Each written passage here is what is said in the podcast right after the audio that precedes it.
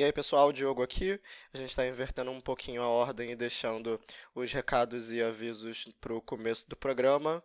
Antes de tudo, deixar aqui com vocês os nossos contatos: Facebook, YouTube, Professores contra a Escola Sem Partido, Instagram, Twitter, Profs contra o ESP e o nosso site, profscontraoesp.org. Se você quiser falar com a gente, trocar uma ideia, entre em contato por lá. E também lembrar vocês da nossa campanha de financiamento coletivo na Benfeitoria, em benfeitoria.com.br profs contra o ESP. Vocês podem ter mais informações para quem quiser ajudar a gente a continuar produzindo esses materiais legais, podcast, vídeo e muito mais. Todos esses links vão estar disponíveis na postagem do programa. Um recadinho à parte também é que o nosso amigo, o Rafa Class, que já apareceu num podcast, o episódio retrasado sobre marxismo cultural. Ele está com um canal no YouTube.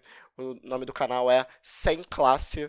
Então, se você quiser conferir mais das coisas legais que o Rafael vem fazendo, se inscreve lá no canal dele. Isso também vai estar linkado logo aqui embaixo. No mais é isso, pessoal. Bom programa para vocês. Até a próxima. Tchau, tchau.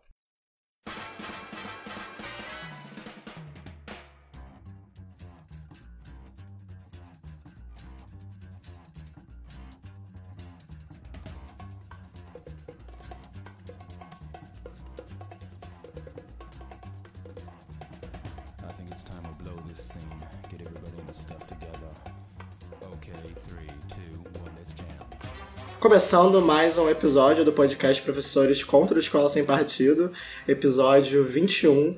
Quem tem medo do socialismo? Aqui, Diogo, e ao meu lado, Fernanda Moura. Oi, boa tarde. E nossos convidados especiais do dia, a professora e o professor Carla Luciana e Carlos Zacarias. Pessoal, começando por Carla, se apresentem, digam aí quem vocês são, de onde vocês vêm, para onde vocês vão. Olá, tudo bem?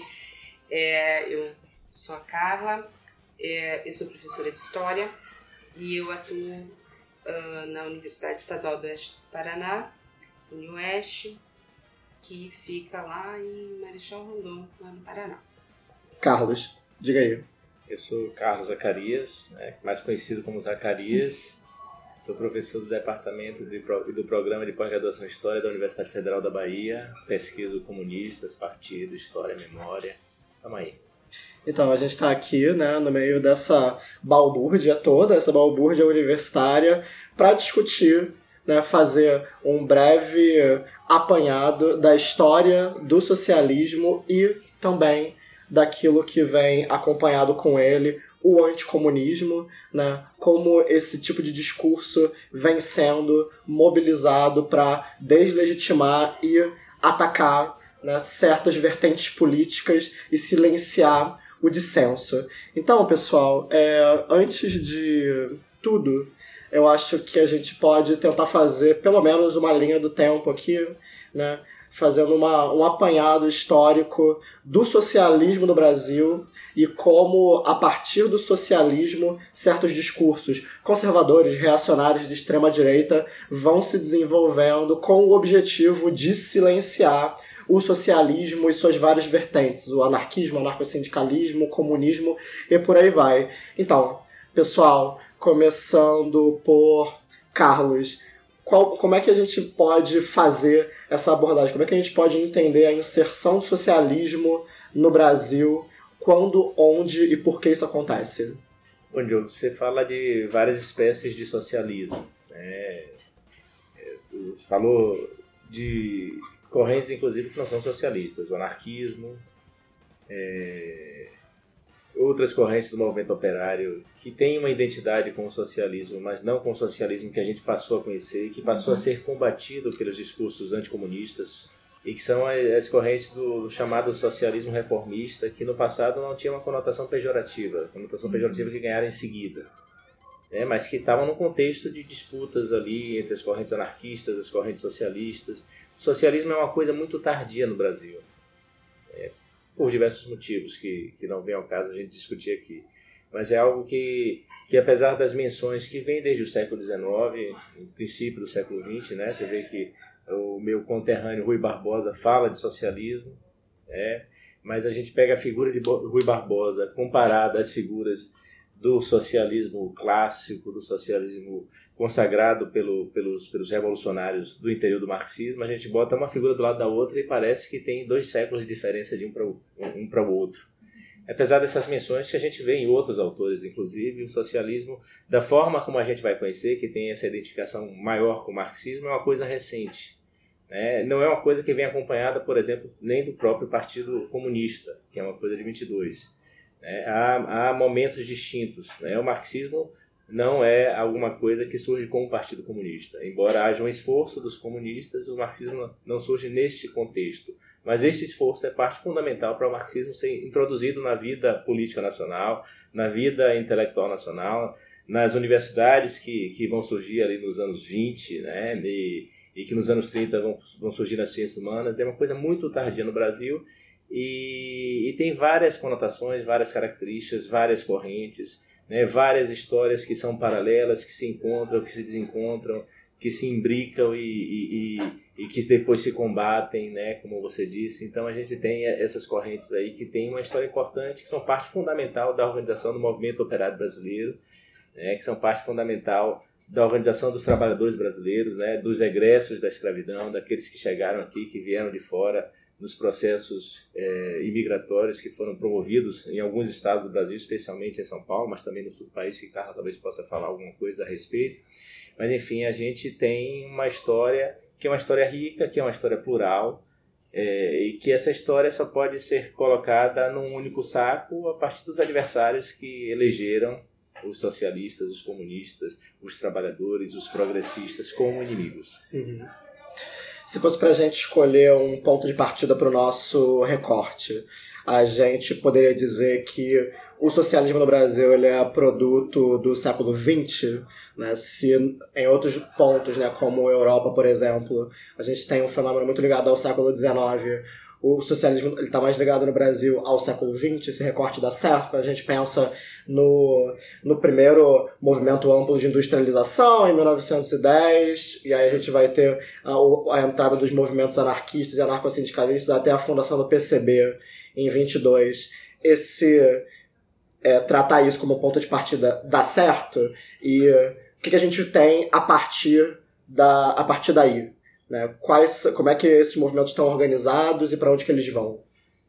Eu acho que, que o século XX é o ponto de partida. Apesar dessas menções no século XIX, é efetivamente no século XX que o socialismo começa a se organizar. Nos congressos operários, há tentativas de fundação de partidos ali nesses, nos congressos operários, há partidos que se reivindicam, que se chamam socialistas, há partidos que contribuem com a Internacional Socialista, né, a segunda internacional fundada por Engels em 1889, é, e embora esses partidos não tenham vinculações orgânicas ou não sobrevivam ao longo de muitos anos, né, são partidos que se constroem, que se desfazem naquele contexto, são esforços importantes é, que vão depois servir para que a experiência dos anos 20, né, as experiências que, que, em que operários vindos do anarquismo, é importante dizer a diferença, é, é salvo engano, com essas duas exceções, de Brasil e Portugal, não há experiência de partidos comunistas no mundo é, que surgiram de movimentos anarquistas. Né? E Brasil e Portugal foram os anarquistas que fundaram os partidos comunistas.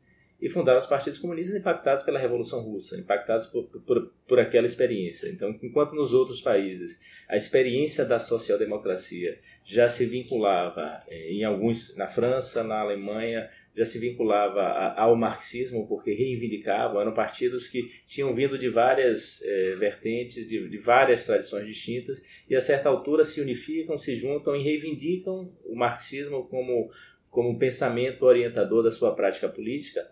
É, isso em alguns países. Né? Na França, em, em, Portugal e no Brasil, a, a, distinção é que as tentativas elas surgem em contextos não da social-democracia vinculada ao marxismo, mas do anarquismo.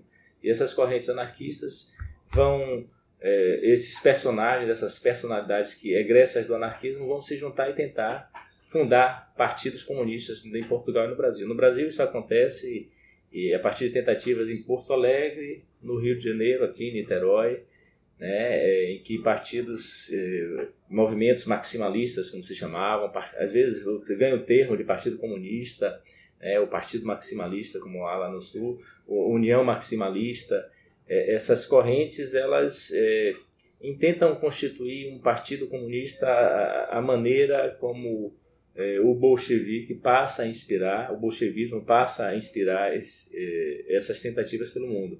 E a boa parte dessas, dessas tentativas iniciais, pioneiras, não dão certo. Né? A de 22, por acaso, dá certo, mas podia também não, de, não ter dado certo. Eu acho que o, o Marcos Del Royo, né, um cientista político, um historiador que, que discute a fundação do Partido Comunista, tem uma, uma ideia interessante sobre esse processo fundacional.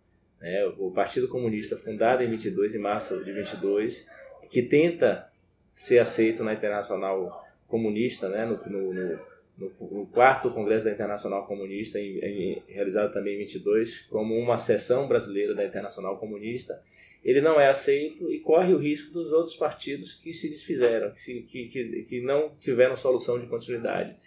Né? E, e, esse partido só passa efetivamente a existir em 24, quando é aceito no 5 Congresso da Internacional Comunista como seção brasileira da Internacional, Internacional Comunista. Então é um processo fundacional. É, não está dado em 22 que esse partido vai sobreviver. O fato dele sobreviver não significa que em 22 estava escrito que ele ia sobreviver. Uhum. Mas é uma experiência é, fundamental, fundadora e, de alguma maneira, é, orientadora de todas as organizações comunistas e socialistas que, que vêm depois daí. Então, acho que esse ponto de partida é fundamental para a gente pensar a história do movimento operário, do movimento comunista, dos comunistas e dos principais adversários das direitas hoje, ou pelo menos aqueles que eles identificavam e atiravam e acertavam em vários alvos, mas a mira era exatamente nessas correntes aí.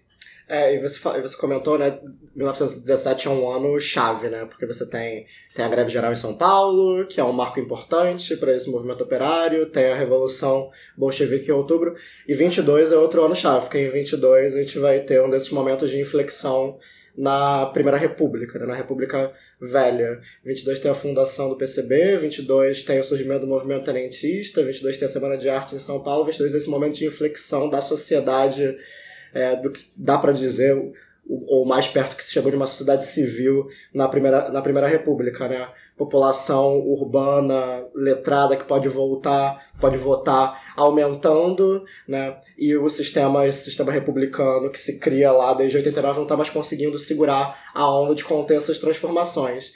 E Carla, é, queria ouvir de você. Nesse contexto, né, de 22, após a fundação do, do PCB, como essa sociedade da Primeira República e que vai se transformar em outra coisa a partir de 1930, como que essa sociedade reage à difusão, consolidação do, do comunismo e, mais importante, quais vão ser as oposições e reações ao comunismo nesse momento. Já dá para dizer que nesse momento a gente tem um anticomunismo consolidado, como a gente tem hoje, ou isso aí já é outra coisa?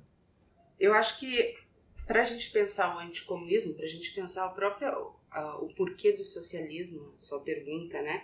É, tem que pensar que a gente está tentando explicar e situar isso dentro do desenvolvimento do capitalismo, porque o capitalismo ele aparece como natural, o capitalismo ele aparece do ponto de vista burguês como uma evolução, um progresso e que ele só vai trazer coisas boas. No meio do caminho encontra a classe trabalhadora, que vai, evidentemente, ter benefícios com o capitalismo, uma série de benefícios, mas que vai ter a sua vida absolutamente é, emperrada também pelo capitalismo, por tudo que ela tem que abrir mão da sua liberdade para poder estar dentro dos princípios do capitalismo.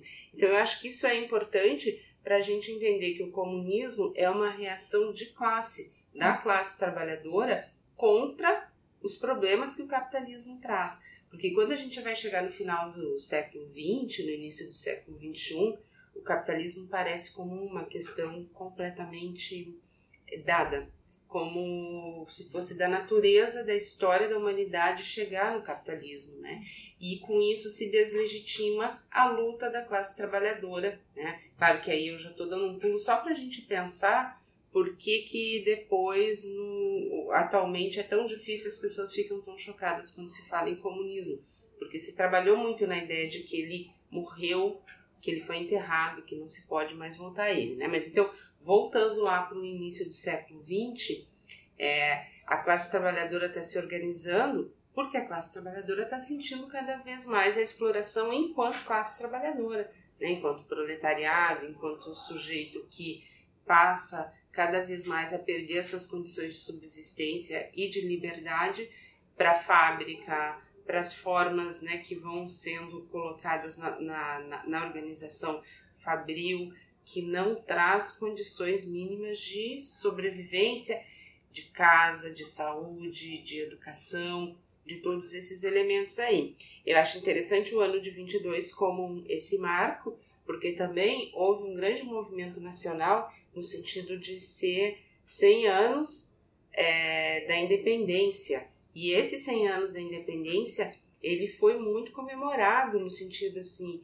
de que uma, uma certa ideia de nação estava em, em crescimento, em forjamento, e essas ideias, né, a Semana de Arte Moderna, e a gente vai ter alguns elementos que depois vão ajudar a construir também o anticomunismo, porque na própria Semana de Arte Moderna a gente vai ter textos produzidos e intervenções bastante importantes de integralistas, né, que vão estar tá surgindo ali depois, não ali ainda não como integralista, mas logo na sequência é, como integralistas, né, com o surgimento da ação integralista brasileira.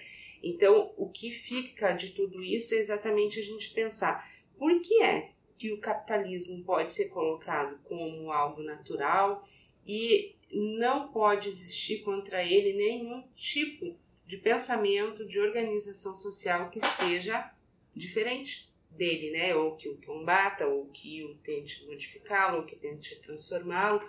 Então, acho que esse pano de fundo é bastante importante para entender uh, como a sociedade vai se colocar. Sociedade de uma forma muito ampla aqui, porque a gente sabe que nesse momento aí, me parece ainda embora o termo socialismo fosse usado na literatura, no debate intelectual, pra, muitas vezes para se referir a pessoas que simplesmente contestavam, seja lá o que for, já eram colocados ali como socialistas, né? Então, isso está colocado. Mas eu considero que vai ser um pouquinho depois no, no contexto de já ter alguma elaboração aí sobre essa criação nacional, que a gente vai ter um, uma consolidação daquilo que a gente pode considerar anticomunismo.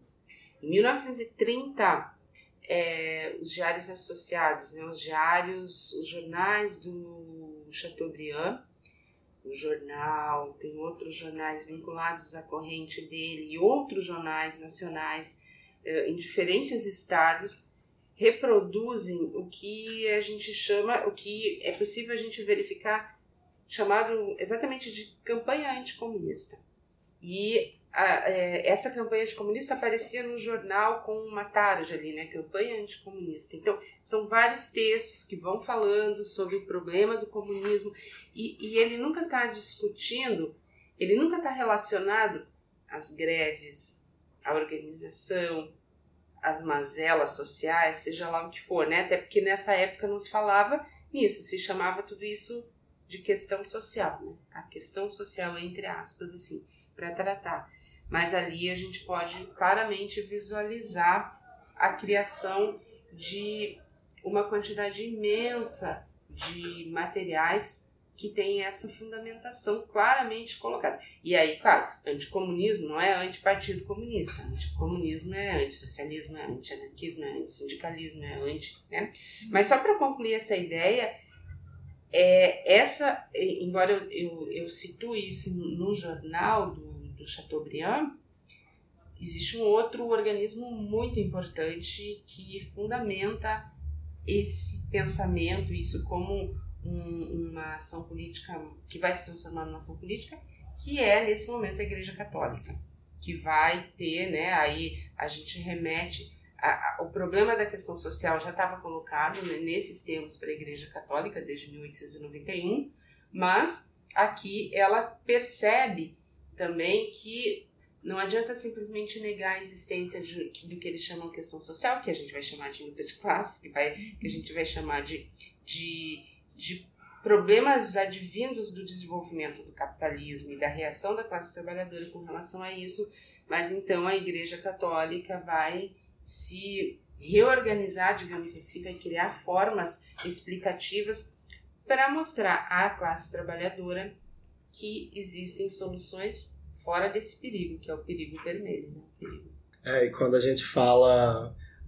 E é engraçado você comentar a questão da, da mídia dos jornais, né? Porque isso parece que é, uma, que é meio que uma constante no discurso anticomunista. Tipo, no, mais ou menos no mesmo período, se não um pouco antes, a gente vai ter nos Estados Unidos o. É, mesma coisa, né? Se aqui a gente tinha o Chateaubriand, nos Estados Unidos a gente vai ter o William Hearst, fazendo a mesma coisa, né? Uma campanha basicamente de apologia ao fascismo, né? O Mussolini vai ser articulista dos jornais do William Hearst durante muito tempo, né? Tem até aquele papo de que a proposta do William Hearst para o Mussolini é que o seu, eu pago mais o seu, do que o seu salário de primeiro-ministro de Dulce da, da Itália para você escrever nos meus jornais a gente observa isso até hoje, né? Quando a gente pega não só esses grandes conglomerados de mídia, né? Mas esses grandes centros de financiamento de think tanks e aparelhos privados, né? Pode ser desde o David Murdoch com a Fox News até os Koch, Bro os Koch Brothers com financiando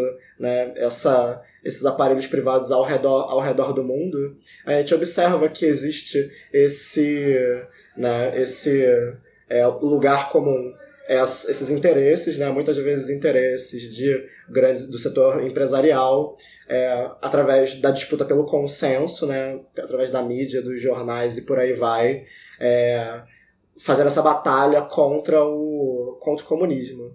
É, e a questão da Igreja Católica é importante, né, porque quando a gente passa dos anos 20 para os anos 30, né, o que a gente chama de convencional chamar de Era Vargas, a Igreja Católica vai ser um desses pontos chave aqui no Brasil para o governo Vargas se. de sustentação do governo Vargas. Né? A gente tem a Igreja Católica, a gente tem o movimento integralista, e aí durante os anos 30 é, até o golpe do, do Estado Novo, isso parece que vai ser. Esses vão ser os pilares de sustentação não só do anticomunismo, mas do novo status quo. E, é, Carlos, como é que o PCB tá nesse momento, né? Como é que, o que, que é o PCB é, a partir de 24, quando ele é aceito na internacional, até 35 com a intentona, chegando 37. Como é que tá a correlação de forças desse movimento comunista? Acabou o anarcossindicalismo? Ainda tem, o, ainda tem os movimentos anarquistas? E como é que tá o PCB nesse, nesse meio todo? Aceito na, aceito na Internacional Comunista em 24, o PCB se coloca a tarefa de se, se organizar nacionalmente. Nós estamos falando de um país enorme, gigantesco, um país é, cujo movimento operário era é, protagonizado em algumas cidades por correntes anarquistas, né, que vão sofrendo abalos profundos em função do adversário forte que surge né, com o Partido Comunista, que, que é no Brasil a representação da Revolução Russa, né, mas em função também das suas próprias debilidades, da, da, da sua própria característica é, centrífuga, né? Os, os, anarquistas não, não, não formaram organizações é, nacionais, não formaram organizações centralizadas. Então essa essa pulverização deu muita dificuldade ao movimento anarquista de, de, de seguir existindo diante deste adversário, diante das suas próprias debilidades.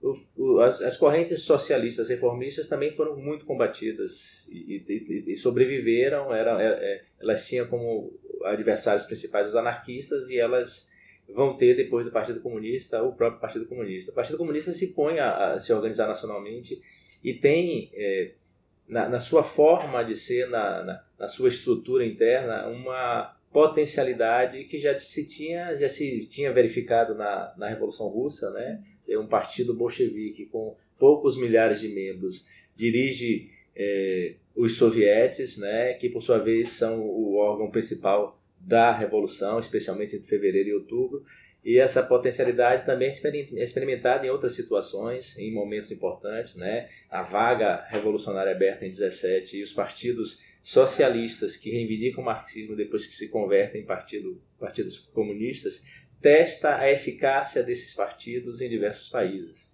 Então a Revolução Russa ela não está inicialmente isolada, ela vai se isolar depois, porque vai ser a única revolução vitoriosa, mas os partidos comunistas que surgem na Hungria, na Itália em 21, é, em Portugal também em 21, é, em outros países da, da Europa vão cumprir papéis importantes e vão ser um teste de, digamos, um teste de qualidade para essa forma de organização que tinha sido inspirada em Lenin desde que ele escreveu em 1902 o, o texto que o orientou, que orientou a formação da corrente bolchevique no Congresso de 1903.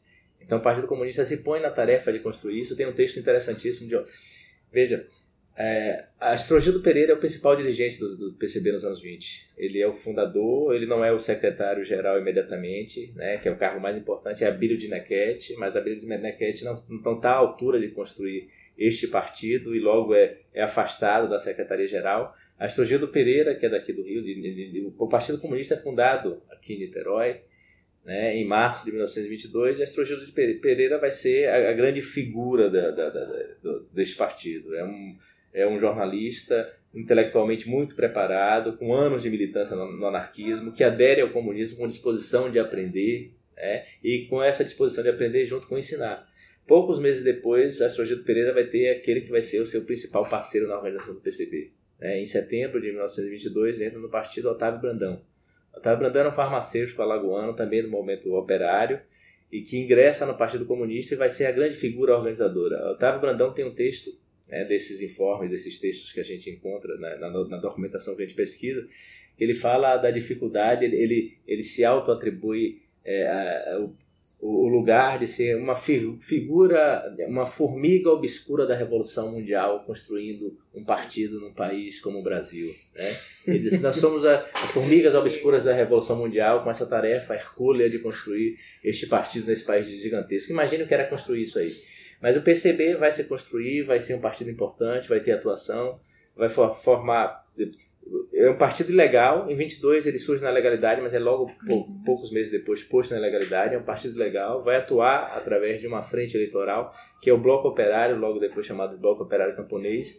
Né? E no final dos anos 20, esse núcleo eh, originário do PCB, o núcleo de pioneiros, que vai ter um papel importantíssimo na construção do partido e, e, e um papel importante que através do BOC, do Bloco Operário Camponês, no lançamento da candidatura de Minervino de Oliveira, que era um operário marmoarista negro, a candidatura à presidência da República. A mesma eleição que disputou Vargas, que disputou Júlio Prestes, que venceu a eleição, nós temos o Minervino de Oliveira, um operário marmoarista negro que concorre. Né?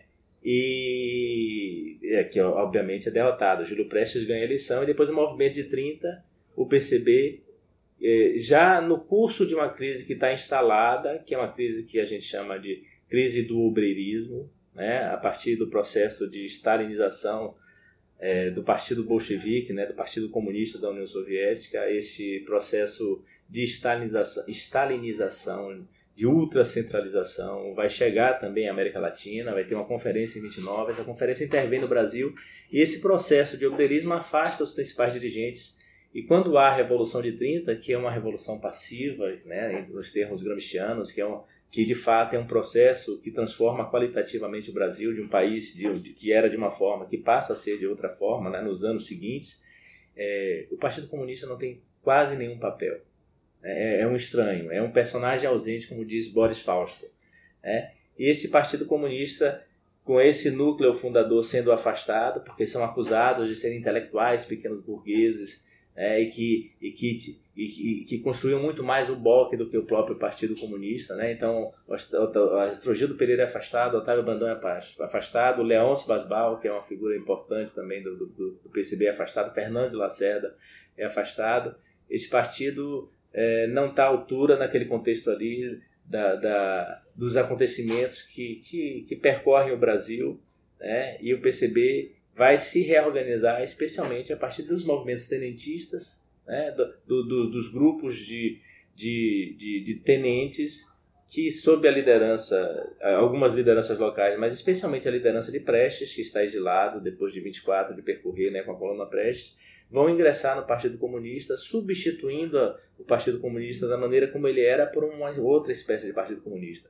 Então a própria experiência da chamada intentona comunista, né, que é um nome feio que a historiografia oficial deu ao levante de 85, que foi uma tentativa frustrada dos comunistas levantarem quartéis, não nos termos da revolução bolchevique, da revolução russa que tinha acontecido em 18, mas nos termos de uma terceira onda de levantes que se inspirava na onda de 22 dos tenentes, da onda de 24 que tinha dado origem à coluna Prestes Miguel Costa. Guerra né? Revolucionária Popular Nacional. Né? É uma, uma coisa muito distinta do que era a forma da Revolução Russa e que inspirava os partidos comunistas no mundo.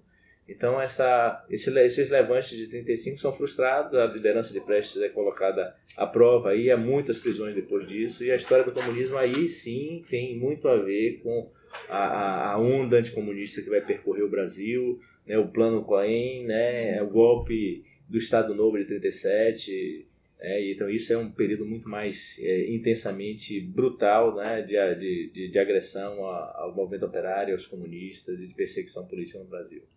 Mas eu acho que é interessante a gente situar que 35 tem a, a chama, o chamado levante, né, a intentona comunista, mas já existia um, uma aceitação social de que o comunismo era um perigo. Então é, é, é, fica mais fácil convencer, criar um consenso sobre a necessidade de repressão. Porque a repressão, embora ela seja formalmente uh, feita né, pelo Estado, ela precisa de um consentimento, numa democracia, um consentimento social mais amplo. E aí eu acho que é interessante a gente lembrar outros elementos também de desestabilização social, que foi o integralismo, que eu já falei dele, né?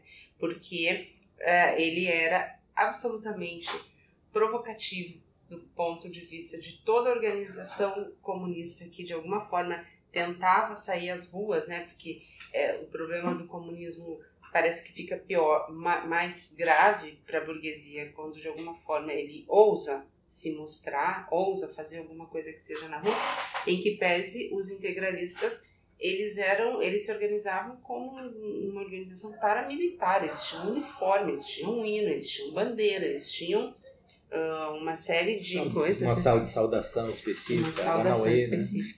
Que justamente o Anauê, eles diziam que era uma saudação indígena, tentando recuperar já que no Brasil o fascismo não poderia ser uma reprodução, não, não era possível eh, encontrar uma raça pura ariana, a exemplo do nazismo, então o integralismo foi buscar lá numa suposta saudação então indígena esse Anauê. Então eu acho que isso é importante para a gente entender esse contexto, porque uh, ele vai ser importante para depois falar em 37 que existe um plano de dominação comunista e que, uhum. portanto, né, esse, essa, essa grande fake news que vai ser justificadora, inclusive, do, do golpe, do novo golpe, né, do, do Estado Novo. Do Estado Novo. Carla, só querendo voltar um pouquinho no que você estava falando, você antes estava falando do é, do papel da Igreja Católica e você falou que a Igreja Católica estava oferecendo outras, outras possibilidades, né? Que não a luta é, pela, pela igualdade social através do, do movimento né, social.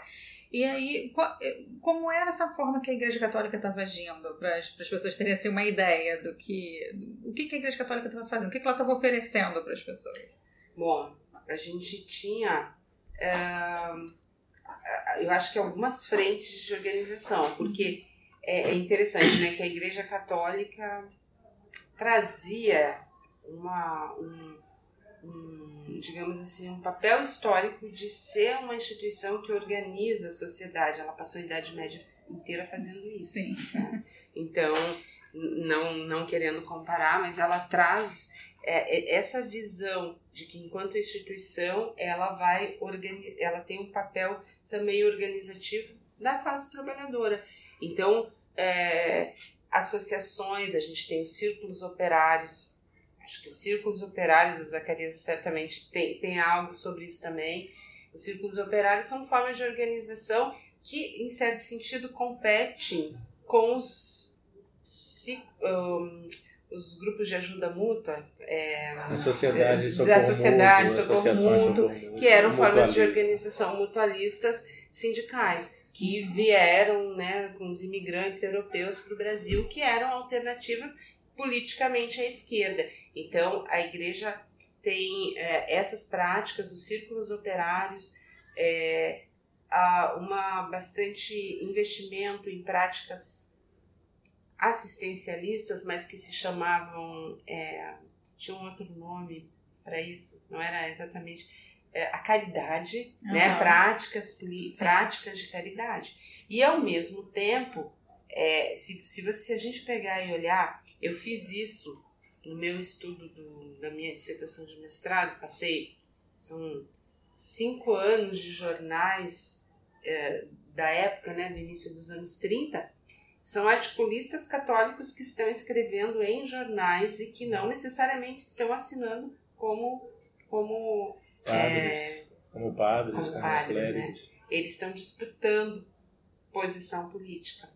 E então o outro lado disso é a existência da Liga Eleitoral Católica, uhum. que vai dizer exatamente quais são os candidatos que são autorizados e os que não são autorizados, né? Sim. Que vão passar na sua ficha.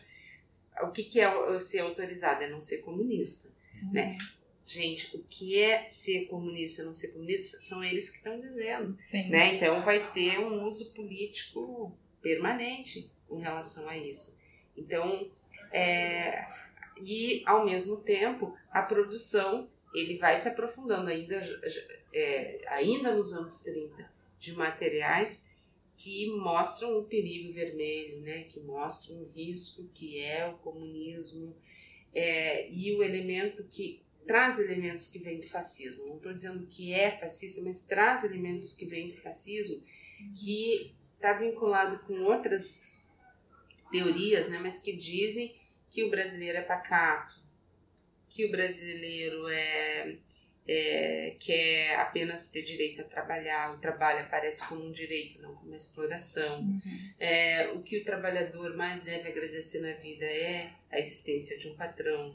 Né? Então, é, essas ideias, assim, harmonia de classes, é, essas ideias, elas não vêm assim necessariamente, elas não vêm no texto anticomunista, uhum. elas vêm no texto católico. Na doutrina da igreja. Na doutrina da igreja. E claro que a gente alguém vai dizer, não, mas quem é que lia jornal naquele período? Não precisava ler o jornal, porque o padre estava lá na missa para falar isso. Que difícil é ser patrão. Diga aí, Carlos. é, parece é. alguma coisa que a gente tem ouvido hoje. Não, você está enganada, não parece, é igual. Coincidência. Eu acho que tem uma coisa engraçada, né? Carla está falando aqui da, da corrente integralista, né? É, é, o contexto dos anos 30 é um contexto muito intenso, de, politicamente falando. Né? É muito parecido com o que a gente está vivendo hoje. Né? Então há muitos produtos desse contexto intenso. Né? Um dos produtos né, que, veio da crise, que eu me referi para esse processo de stalinização né, da, da, do Partido Comunista, a vitória de Stalin sobre a oposição de esquerda, a expulsão de Trotsky da União Soviética em 29, a perseguição aos trotskistas né, e a aposta que Trotsky, Trotsky e seus, e seus seus apoiadores, seus companheiros fizeram no Partido Comunista até 33 na ascensão de Hitler. Né? Veja, é, até 1933 a oposição de esquerda se organiza no interior dos partidos comunistas do mundo todo como uma oposição dentro dos partidos àquela direção que estava sendo dada pelos partidos comunistas. Só localiza pra gente, Carlos, desoposição de esquerda dentro do Partido Comunista que fica meio estranho. Como assim, a direita, comunismo de direita? Porque para quem está escutando pela primeira vez pode ficar esquisito. O que é oposição de direita? O que é a situação de... O que é oposição de esquerda e situação de direita dentro do movimento desse movimento comunista? Olha, com a morte de Lenin em 24 se abre um período de disputa no interior do partido pela direção do partido. Né? Na verdade, essas disputas não tinham a ver com a, a, a, disputa pelo aparato da direção, mas a disputa de projeto, de concepção. É nesse contexto que surge a teoria do socialismo no, no seu país de Stalin, né, de 23, os textos de Stalin são de 23. Né, em 24, Lenin vai morrer, né, e, e essa concep essas concepções distintas vão se, se confrontar no interior do Partido Comunista e se formam oposições, e finalmente em 25, 26 se forma a oposição de esquerda, que é uma oposição trotskista, liderada por Trotsky. Essa oposição de esquerda vai existir dentro do Partido Comunista da União Soviética e nos partidos comunistas do mundo todo. É, nós vamos ter aqui a figura de Mário, é, Mário Pedrosa, que vai para um congresso da Internacional Comunista, o, o sétimo congresso, que é, que é em 35, e no meio do caminho, é, o, o, Congresso de 28, desculpe, que é em 1920, que é o sexto, que é de 28, e no meio do caminho, terminando chegando lá, toma contato com as ideias de Trotsky, se filia a, a, a Trotsky, e dentro do Partido Comunista ao qual ele é vinculado, ele organiza a oposição de esquerda com grupos de gráficos de São Paulo, né, o João da Costa Pimenta, o Joaquim eh, Barbosa daqui do Rio, né, é, é, essa essa oposição de esquerda no interior do PCB vai existir até 33 e em 33 ela sai do PCB, né, porque a orientação do, da oposição de esquerda é, no mundo todo é romper com os partidos comunistas, porque os partidos comunistas não eram capazes de oferecer alternativas à ascensão do nazismo, do fascismo, a ascensão de Hitler. É a vitória de Hitler que determina essa ruptura. E no Brasil vai se constituir é, a Liga Comunista Internacionalista. Né? Por que, que eu estou dizendo isso? Porque a Liga Comunista Internacionalista, em 1934, vai ser a protagonista da Frente Única Antifascista que vai, na Praça da Sé, em São Paulo, é, promover. Ela vai promover uma série de atos, mas o ato mais espetacular é o chamado a Revoada das Galinhas Verdes. Né? Um ato em que a FUA, a Frente Única Antifascista, entra com força e, e dissolve um comício integralista, que os integralistas eram no Brasil esses protofascistas, né? a coisa mais próxima do fascismo que nós tivemos aqui. Né? Uhum. Então, esse, essa revoada da, das, das Galinhas Verdes entrou na, na, na história né? como uma, uma gloriosa manifestação de antifascistas contra a, organização dos fascistas no Brasil. É. No ano seguinte, em 35, né, eu falava da, da, da, chamada intentona, a intentona não foi puxada, não foi liderada pelo PCB. O PCB era, era, era é, o, o, o maior dirigente da Aliança Nacional Libertadora, a ANL. Então, se tinha a AIB em 32, em 35 se funda a Aliança Nacional Libertadora, ANL, que é uma frente antifascista, que tem um programa é, nacional popular anti-imperialista e revolucionário, que vai protagonizar esses levantes, e os comunistas estão dentro. Né? E Prestes veio, foi nesse contexto que Prestes vem da, da, da sua experiência soviética, Prestes tinha ido para a União Soviética em 31 ao se declarar comunista, né? e em 34 Prestes quando vem é aceito ou, empurrado goela abaixo do Partido Comunista como alguém que vinha para cá para ser membro do Partido Comunista e para ser dirigente do Partido Comunista. Então o partido se torna um partido com a cara de Prestes, né? que vai ser o grande dirigente do partido nesses anos todos. Né? E esse ardil aí dessa, da, da, do plano Cohen, como, como Carla falou bem, né? é, é uma coisa que que vincula várias, vários aspectos das lutas no Brasil. O movimento operário, as greves, a coluna Prestes, né? a figura de Prestes, a figura lendária, que depois vai ser identificado como um dos artífices do, Levante e vai ser preso em março de 36, ele e Olga Benário. Né? Bom lembrar, né? Olga Benário vai ser entregue grávida é, a agentes da, da, SE, da Gestapo né, alemã e vai morrer em 1942 em fornos crematórios. A sua filha vai, vai ser salva e depois vai ter campanha internacional para ela ser trazida ao Brasil, Anitta Leocádia Prestes. Enfim, é uma história muito intensa, né, que tem muito a nos ensinar e a gente vê elementos de analogia que são possíveis. Né? A história nunca se repete, nem mesmo como faz. Era uma figura de linguagem que Marx utilizou né, para dizer que a história, citando Hegel, né, acontece, por assim dizer, duas vezes. A primeira, Hegel teria esquecido de acrescentar a primeira como tragédia, a segunda como farsa. A história não se repete, a história é singular. Mas as analogias são absolutamente essenciais para a gente pensar que produtos do desenvolvimento histórico, possibilidades abortadas, revoluções derrotadas, elas produzem também o seu inverso, né? que é a contra-revolução, que é o reacionarismo, que é o ataque aos direitos, ataque aos trabalhadores, né? Porque assim como o capitalismo não é natural, né? É, não é natural o reacionarismo, mas como a sociedade é dividida em, em classes, né? A, a, as vontades, as intenções, os movimentos se organizam e disputam e lutam e procuram constituir hegemonias no movimento para construir hegemonias na sociedade como um todo. Perfeito. É, para a gente poder passar para a próxima etapa, né, falando do plano Cohen e tudo que deriva a partir daí, né, o plano Cohen é Estudar, estudar essa transição para o Estado Novo é ter um grande sentimento de déjà vu, ultimamente, né? e o Plano Cohen, ele é, é o boatão, a corrente de Zap Zap, antes do Zap Zap, e parece que ele... É uma madeira de piroca. É uma madeira de piroca de 1900 dos anos 30, e, e é engraçado, né? O, quantas coisas se cruzam no Plano Cohen, né? O Plano Cohen, ele é, estabelece essa narrativa da conspiração comunista que vai destruir o Brasil, que depois vai ser reciclada e reaproveitada várias e várias vezes. Né? Se a gente pensar até o plano Cohen, ele é um, uma espécie de prólogo para 64. Quem dá o ponto de partida para o plano Cohen é a mesma pessoa que dá o ponto de partida para o golpe, né? que é o capitão na época e depois general Olímpio Mourão. Coincidência. As coincidências são terríveis e estranhas né? E que e o plano Cohen, ele também, né, é a, a, o ponto de partida para a nossa primeira ditadura, ditadura do Estado Novo, que é o momento em que o aparato de perseguição às oposições de esquerda, especialmente comunistas, mas também outras correntes de socialismo, que já vinha se montando em anos anteriores, atinge o seu ponto de maior desenvolvimento, eu acho, né? e que vai dar início né, ao estabelecimento desse projeto autoritário do Estado Novo até 45.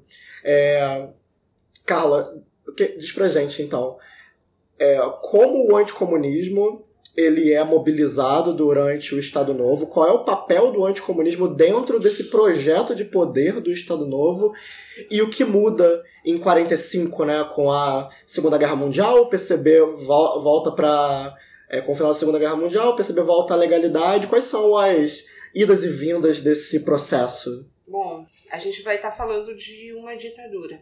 Né? Então, a gente não está falando de um esforço necessariamente de convencimento em torno dos atos de repressão. Uhum. A gente está falando de um Estado absolutamente em, de, uh, em, em que é, vários direitos, muitos direitos, né, são retirados das pessoas e tudo mais. Agora, claro, a gente vai também pensar que o Estado Novo tem essa característica de que o Vargas e o varguismo eles se constroem como é, assim é, ele constrói um todo um universo personalista em torno da, da figura do Vargas. E se a gente for ver essa figura do Vargas ela tem a ver com um papel que ele se coloca com relação à classe trabalhadora, que era o que a gente estava falando antes. Era esse o problema. Por que, que o Vargas se mantém, né, de uma certa forma? Porque era, ele está atacando esse problema, a questão social, da forma dele,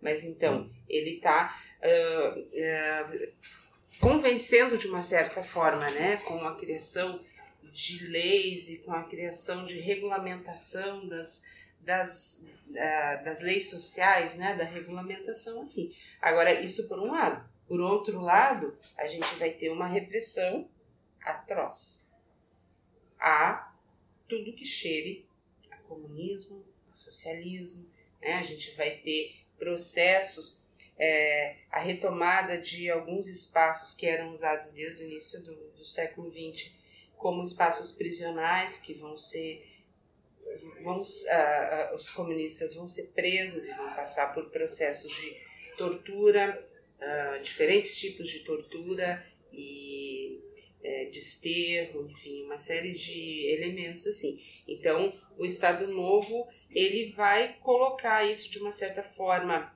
é, em stand-by, assim, né? Não vai ter essa, essa campanha anticomunista vai ser recolocada, vai, vai, vai ter uma outra cara. Até porque a gente está vivendo, a gente logo na sequência vai estar tá vivendo o processo da Segunda Guerra Mundial. E que aí vai ser um problema para o próprio Vargas também, no momento em que como é que o Brasil vai se posicionar nessa guerra. Uhum. Então a gente tem esse contexto mundial diferente do que é uh, o contexto dos anos 30 antes, de, antes do Estado Novo uma discussão hoje, né, é como se a ditadura de Vargas fosse alguma coisa reivindicada pelas esquerdas. A ditadura de Vargas foi uma ditadura anticomunista. Fato de o Partido Comunista, a partir de 43, na Conferência da Mantiqueira, é, definir a União Nacional, que incluía Vargas como a sua bandeira principal, não desmerece o fato de que os comunistas e os trabalhadores foram as principais vítimas dessa ditadura. Né? Vargas foi preso, sua, sua esposa Olga foi entregue, é, vários militantes foram presos, foram torturados barbaramente, houve gente que morreu. Né? A ditadura do Estado Novo foi, portanto, uma ditadura anticomunista ferrenha. Né? Na que prática, que, na né? prática. No convencimento. É, Por que, que depois o Partido Comunista apoia Vargas? Essa é a grande questão. É, a partir de 38, veja, é, havia muita expectativa dos setores mais extremistas, e isso não é uma coisa típica do Brasil. Né? O nazifascismo e Hitler e Mussolini na Alemanha e na Itália se afirmam em detrimento de outras correntes que no interior do nazifascismo disputavam com Hitler e com Mussolini a liderança desse processo. Às vezes correntes do próprio Partido Nacional Socialista é, alemão ou do, do, Partido Fascista Italiano. É, no Brasil isso também acontece. É, o integralismo tem imensa expectativa a partir de 37 de ser parte da construção deste novo país que o Estado Novo aponta para ser. E como o partido como a ação integralista brasileira é posta na ilegalidade, em 38 eles tentam tomar o poder, eles, eles tentam putsch, eles tentam um golpe. E Vargas reprime violentamente eles. E aí o Partido Comunista começa a elaborar que se Vargas reprime os integralistas, há no interior do governo Vargas uma potencialidade democrática que tem que ser disputada. Né? Então, assim, digamos que havia uma tese do partido em disputa lá, de Vargas em disputa no Partido Comunista. Então, o, o PCB começa a esposar teses que são chamadas de união nacional. É, a ideia de que se deve construir uma união nacional contra o fascismo mobiliza os setores do, do Partido Comunista aqui, porque é a orientação do Partido Comunista da União Soviética, porque é a política que se desenvolve nos vários países. Né? É, o fascismo constituído na Itália e na Alemanha, embora não tenha experiências iguais, tem experiências muito semelhantes. É o que se chama de fascismos genéricos, né? ou, ou correntes proto-fascistas. No contexto da existência do fascismo, houve, houve regimes que eram tendencialmente fascistas, como o regime salazarista, o regime franquista, o regime varguista, o peronismo a certa altura. Né? E esses regimes, como o seu espelho, né? aquilo que, que reivindicava por um determinado período, porque depois esses, esses regimes, quando o nazifascismo sucumbe, se descolam disso aí, sobrevivem, o franquismo vai até 75, o salazarismo vai até 64, 74, né? até a Revolução dos Escravos, embora Salazar seja afastado em 68, esses regimes vão sobreviver, não são mais tendencialmente fascistas, mas a sua característica protofascista está inscrita o seu, a sua ultraviolência anticomunista permanece nesse período todo. Né? E há discussão na historiografia sobre se são regimes fascistas ou não. Né? Mas a, os movimentos que derrotaram esses regimes não tem nenhuma dúvida. Em Portugal, né, quando Sim. o 25 de abril, a, palavra que se grita lá é 25 de abril sempre, fascismo, fascismo nunca mais. mais. Né? Porque o regime salazarista é tomado pelos trabalhadores e por aqueles que derrotaram o salazarismo como regime fascista.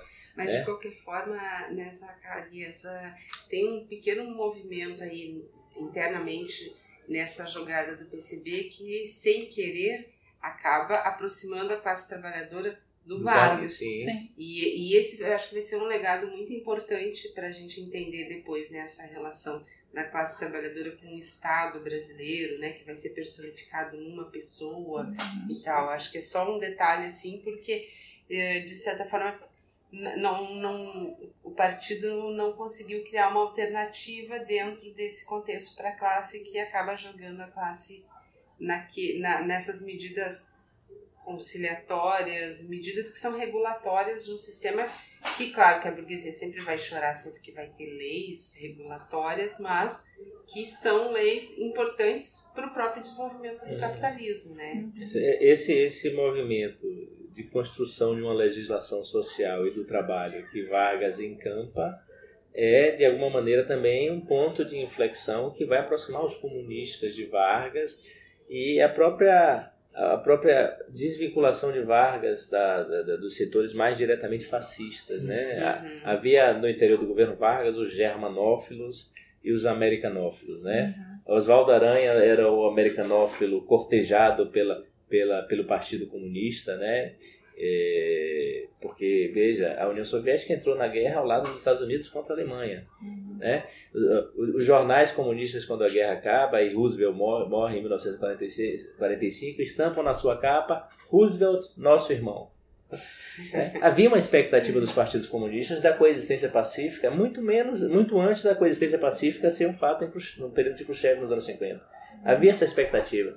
Só que os anticomunistas não queriam os comunistas por perto. Então, aquele movimento de união nacional que existe e que constitui governos de união nacional na França e na Itália, ele se desfaz com a Guerra Fria, com o anticomunismo. Né? E Vargas ele, ele, ele inflexiona a sua política porque é um hábil negociador, né? E ele depois também de cortejar a Alemanha e a Itália termina se alinhando com os Estados Unidos. O Brasil vai à guerra, em 43 ele declara guerra, em 44 as tropas brasileiras vão combater na Itália. Né? E os comunistas estão exaltando essa aliança do Brasil com os Estados Unidos e principalmente com a União Soviética. É a grande glória deles. Então, quando Prestes sai da, da prisão em abril de 45, ele sai não para apoiar Vargas, mas para dizer que, frente às alternativas colocadas e ao risco de, do reacionarismo voltar a existir no Brasil, a defesa da democracia é, é a principal pauta. Né? Obviamente a gente pode fazer julgamentos, a gente pode ter opiniões, pontos de vista distintos, mas o que não se pode dizer é que os, os comunistas não tinham estratégia. Essa é a estratégia dos comunistas. Porque a estratégia dos, das comunistas não era implantar o comunismo no Brasil, era desenvolver o capitalismo. Os uhum. comunistas achavam que o Brasil era um país feudal. Então, para superar o feudalismo, precisava do capitalismo. E para ter o capitalismo, precisava de uma burguesia nacional forte, que protagonizasse esse movimento, que liderasse. E Vargas vai aparecer nesse contexto aí como a figura a ser defendida, a ser apoiada naquele contexto, para liderar esse processo de mercado interno. Isso permanece, vai ter nos governos depois. O governo Lula tem também presença de comunistas que acham que é o desenvolvimento do mercado sim, interno, sim. é o capitalismo, finalmente, as etapas. As etapas. É o etapismo, né, Fernanda? Uma lágrima escorre do rosto de Mao Tse Tung.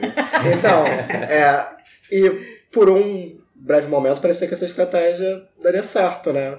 45, a gente tem eleições, PCB sai da ilegalidade, lança candidatura, e Edu Fiuza, com quase 10% de votos, né, disputa com Dutra, Eduardo Gomes, e estamos aí abertos a uma, a uma, nova, uma nova janela se abre, cheia de possibilidades, né, um candidato, um candidato abertamente comunista com 10% de votos Hoje, imagina hoje um candidato que se diz abertamente comunista ganhando 10% de votos no nosso cenário político. Isso é impossível incomensurável, isso é ficção científica. E detalhe, Iedo Fiuza, não era Prestes. Exato. Né? Era Iedo Fiuza. Uhum, um candidato vindo do nada, do nada, era um engenheiro, né? Era um engenheiro, uma figura com nenhuma tradição, nenhuma liderança, nenhuma ascendência. Prestes é o candidato mais votado. O PCB elege 14 deputados nesse contexto e o senador Prestes aí. Uhum. É a Agora, quarta força eleitoral do Congresso. É, tem um detalhezinho que é interessante, que isso serviu inclusive para os integralistas conseguirem se recolocar politicamente. O PRP. Né? É, com o PRP, né? Que eles voltam no Partido de Representação Popular. Porque o PRP teve dificuldades de se recolocar, porque tendo sido um partido abertamente fascista, ou que apoiou o fascismo na, na guerra, como que ele vai voltar no contexto de democracia? Ele vai chegar a apoiar a, a aprovação né, do, do, do Partido Comunista para que ele também seja aprovado, né, a aceitação da legalidade do partido. Uhum. Então, só que aí nesse momento acho que esse contexto de também como foi que se ganhou a guerra né, e qual foi o papel da União Soviética na guerra, de certa forma, conta uhum. bastante, né, é. para essa para a gente entender. E é um fato, um fenômeno importante do século XX que é apagado pelo anticomunismo que vai, vai vir depois dos anos 60, dos anos 70. Uhum. Essa parte da história é negada absolutamente. Sim, esse, esse, breve espaço de tempo, né, até 47, quando o PCB volta à ilegalidade, é um momento muito atípico, né? Porque o imaginário que se constrói após o final da Segunda Guerra Mundial é um que coloca né, a União Soviética numa posição de certo protagonismo, se não de grande, de grande destaque para como o conflito terminou, né? E o PCB tira algum resultado político disso. Né? O PCB ele, ele elege uma das maiores bancadas de deputados Quarta de São Paulo. bancada, né? Tá, Só, São de São Paulo foi, foi em nível nacional? Nacional. Em nível nacional. né? Pernambuco elege uma, uma bancada enorme também. E eh, a gente vê, né, figuras que depois vão ter muito destaque posteriormente, o próprio Carlos Marighella, com uma atuação dentro da Câmara dos Deputados, uma atuação parlamentar interessante, né? A gente considerar.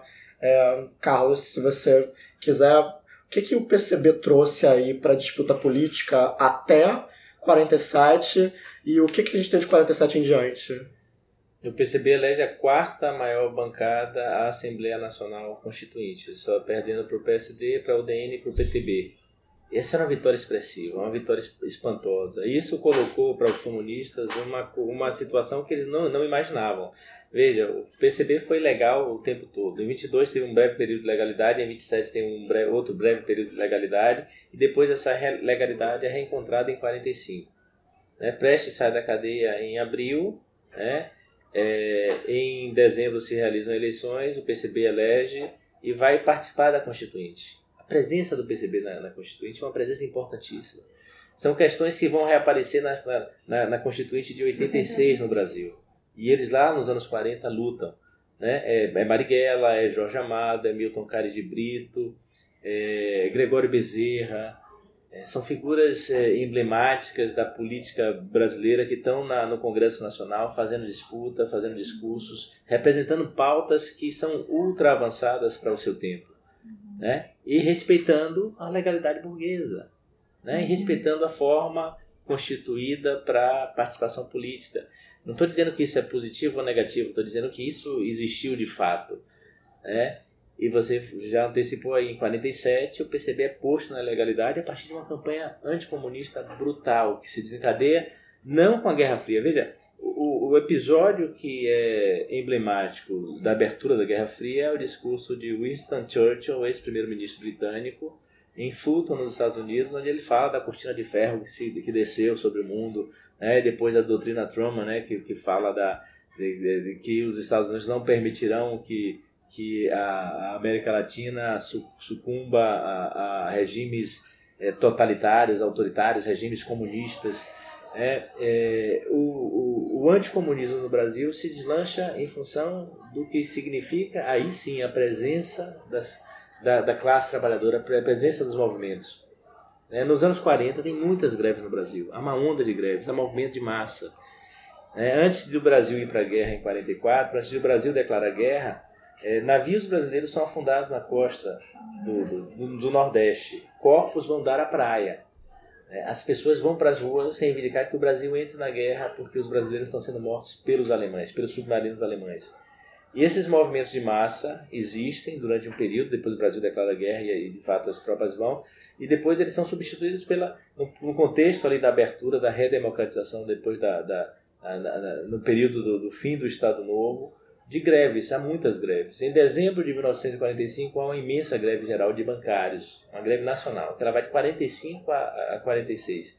É neste momento aí que os jornais mudam a sua política, porque até então os jornais abriam os, os seus espaços para os comunistas que eram parte da luta contra o eixo, contra, nesse esforço de guerra, contra o fascismo como um todo. Esses jornais liberais que tinham abrigado os comunistas, Jorge Amado tem uma coluna né, em jornais eh, pelo Brasil que é Tempo de Guerra, né, que ele escreve sobre, sobre a guerra. E Jorge Amado é um conhecido comunista, depois vai ser eleito deputado. Né, e outros também participam. Então, depois disso aí, eh, os jornais, e aí sim, temendo esse, esse ascenso, que é um ascenso importante, né, eles começam a atacar os comunistas e começam a identificar no movimento comunista um, um potencial inimigo perigoso, totalitário, igual ao fascismo. Né? Isso é anterior ao movimento da Guerra Fria no Brasil, mas ele se intensifica quando a Guerra Fria se estabelece no mundo, e a partir daí se deslancha um processo de, de ataques comunistas até a cassação do, do, do, Partido Comunista em maio de 47, e durante um ano o Partido... Olha como é parecido, né? Durante um ano o Partido Comunista luta na justiça para não, ser, não ter seus parlamentares eleitos cassados, e em janeiro de 48 todos são cassados, né? Todos são cassados. Esses mandatos foram devolvidos agora, antes do golpe de 2016, do golpe do impeachment, foram devolvidos porque a, a sociedade brasileira exigiu, porque houve um processo de, de luta por isso, né? devolvido simbolicamente, porque a, todos, quase todos eles já tinham morrido. Inclusive a, a, João Goulart, né? O mandato foi devolvido Sim. a João Goulart, é, simbolicamente. Eu não queria só voltar um pouquinho, só que eu acho que é importante a gente é, aprofundar nas, na, nas leis que foram criadas pelos, pelos comunistas que estavam nesse momento conseguindo se inserir dentro dessa democracia burguesa, né?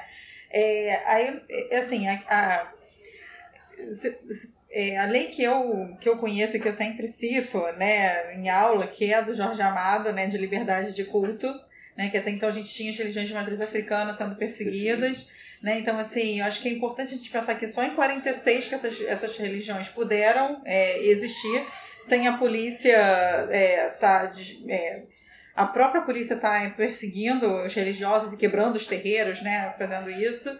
Então, acho que é importante a gente marcar essa questão.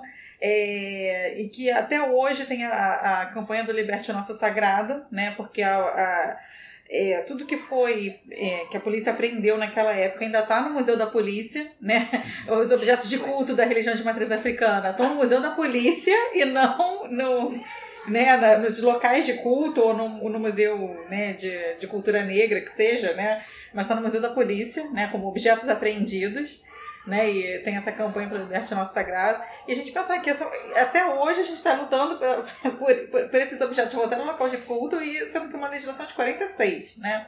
Mas assim, para além dessa liberdade de culto de Jorge Amar, o que mais que a gente pode marcar como sendo é, relevante que sai naquela época, por esse, pelas mãos comunistas que A lei de greve, né, a, Chapu, a, a conferência em Chapultepec que reconhece o direito de greve dos trabalhadores.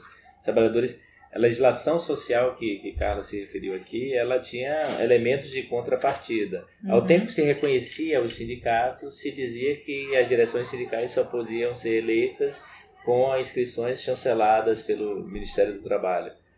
Tudo isso uhum. em 45, no processo da, da, da, de 46, no processo da Constituinte, é modificado em função da intervenção do PCB. Há direito de greve, há reconhecimento da direito de greve, embora parte dessa legislação varguista atravesse os tempos e sobreviva, inclusive na ditadura, uhum. que ela perde a força, mas é reativada na ditadura. Uhum. É, é, a existência, o direito à, à, Constituição dos sindicatos, à organização livre dos trabalhadores. É, as mulheres já tinham direito ao voto desde os anos 30, elas passam a participar ativamente da política e uhum. no PCB há mulheres que concorrem, não são eleitas, mas há mulheres que concorrem a aos parlamentos, especialmente a Assembleia Nacional Constituinte, né? e a, a, questão da terra no Brasil é muito importante, né? A, a, luta do PCB pelo acesso à terra não, não, é, não é exatamente a reforma agrária, esse tema entra na política do PCB muito tardiamente, né? porque o PCB achava que o Brasil era um país feudal, né? então como país feudal o problema não era a reforma agrária, né? O problema era acabar com as relações feudais, a parceria, os meiros, né? então era, era outra coisa, mas é, é especialmente no Nordeste, essa, esse tema da terra vai ser discutido, vai ser tocado pelo, pelos comunistas, né? embora o latifúndio permaneça existindo e vá.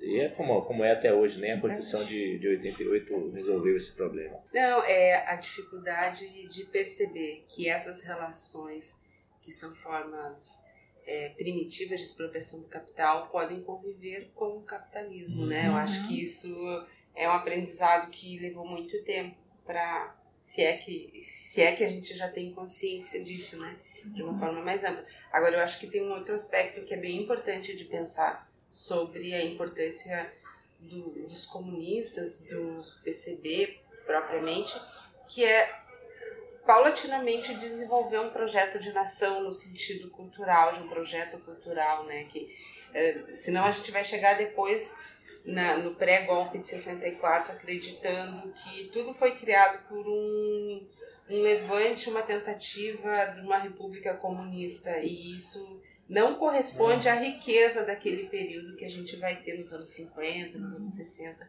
de produções culturais, né? Mas isso é uma questão para um, um, um para ampliar bastante e que eu acho que valeria a pena fazer uma outra conversa para explorar bastante isso, porque a gente tem muito que aprender com isso, né? É por questão da liberdade de culto dos comunistas. Imagine, os comunistas não são ateus. Exatamente. Exatamente. Essa é a melhor parte Estão defendendo a liberdade Sim. de culto? Sim, estão defendendo a liberdade de culto de culto. contra as formas de fundamentalismo como Uhum. que existiam no Brasil desde sempre. Uhum. Né? Porque as religiões de matriz africana eram perseguidas, os, os seus adeptos eram, eram, eram presos, eram, eram atacados, os capoeiristas eram perseguidos, e quem defendeu foram os comunistas. É, é, é bom dizer isso, porque depois a esquerda vai, vai- a própria esquerda vai dizer que os comunistas negligenciaram a questão da mulher, a Uhum. questão dos Do negros, os negro, marxistas, né? uhum, Do sim. negro. Aham. Não, senhor, os comunistas li- lider- lideram, lideram com isso da maneira como podiam lidar Sim. né, na- no- nos, nos seus contextos. Né? Há uma revista que os comunistas organizam na-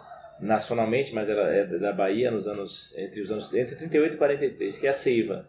Tem um número dela que é dedicado à luta dos escravos. Número 3 da revista Seiva. Tem Castro Alves na capa. Né? É dedicado às rebeliões, aos quilombos, às lutas dos escravos. né? Edson Carneiro, que é um militante comunista importante, Aidano do Couto Ferraz, eles vão discutir nacionalmente não só a liberdade de culto, mas o o candomblé, a presença do negro na sociedade brasileira, por que, que o negro não foi incorporado, a questão da escravidão. Então isso é trazido por, por- pelos comunistas para a pauta, porque as classes dominantes do Brasil nunca se ocuparam disso, nunca se Uhum. preocuparam com isso. Né? Ao contrário, a- atacavam os comunistas e, por extensão, atacavam todos aqueles que também estavam vinculados a esse projeto de incorporação, que é muito mais vasto, como Carla, Carla disse, do que aquilo que é atribuído à história né, dos comunistas e porque que eles têm que ser postos de, de fora da, da política, da prática, dos espaços públicos, dos parlamentos, etc. Exato. Esse período, assim, né, que engloba a Guerra Fria, ele... Tem várias coisas que a gente pode pensar disso, né, com o PCB de volta à ilegalidade, mas acho que a gente pode jogar mais para perto de 60 pra gente falar desse novo ponto de inflexão, né? Quais são as estratégias que estão sendo mobilizadas pelos setores conservadores reacionários para atacar o comunismo e como, esses ata como esse discurso anticomunista ajuda a impulsionar um novo projeto né, que vai dar origem à ditadura civil-militar e eh, de onde que esse projeto vem, qual era o objetivo dele, né? Que que o, que que, onde que entra o governo João Goulart no meio disso, né? Por que, que o governo João Goulart foi o momento em que esse projeto é, encontrou e criou oportunidade para poder se impor pela via do golpe.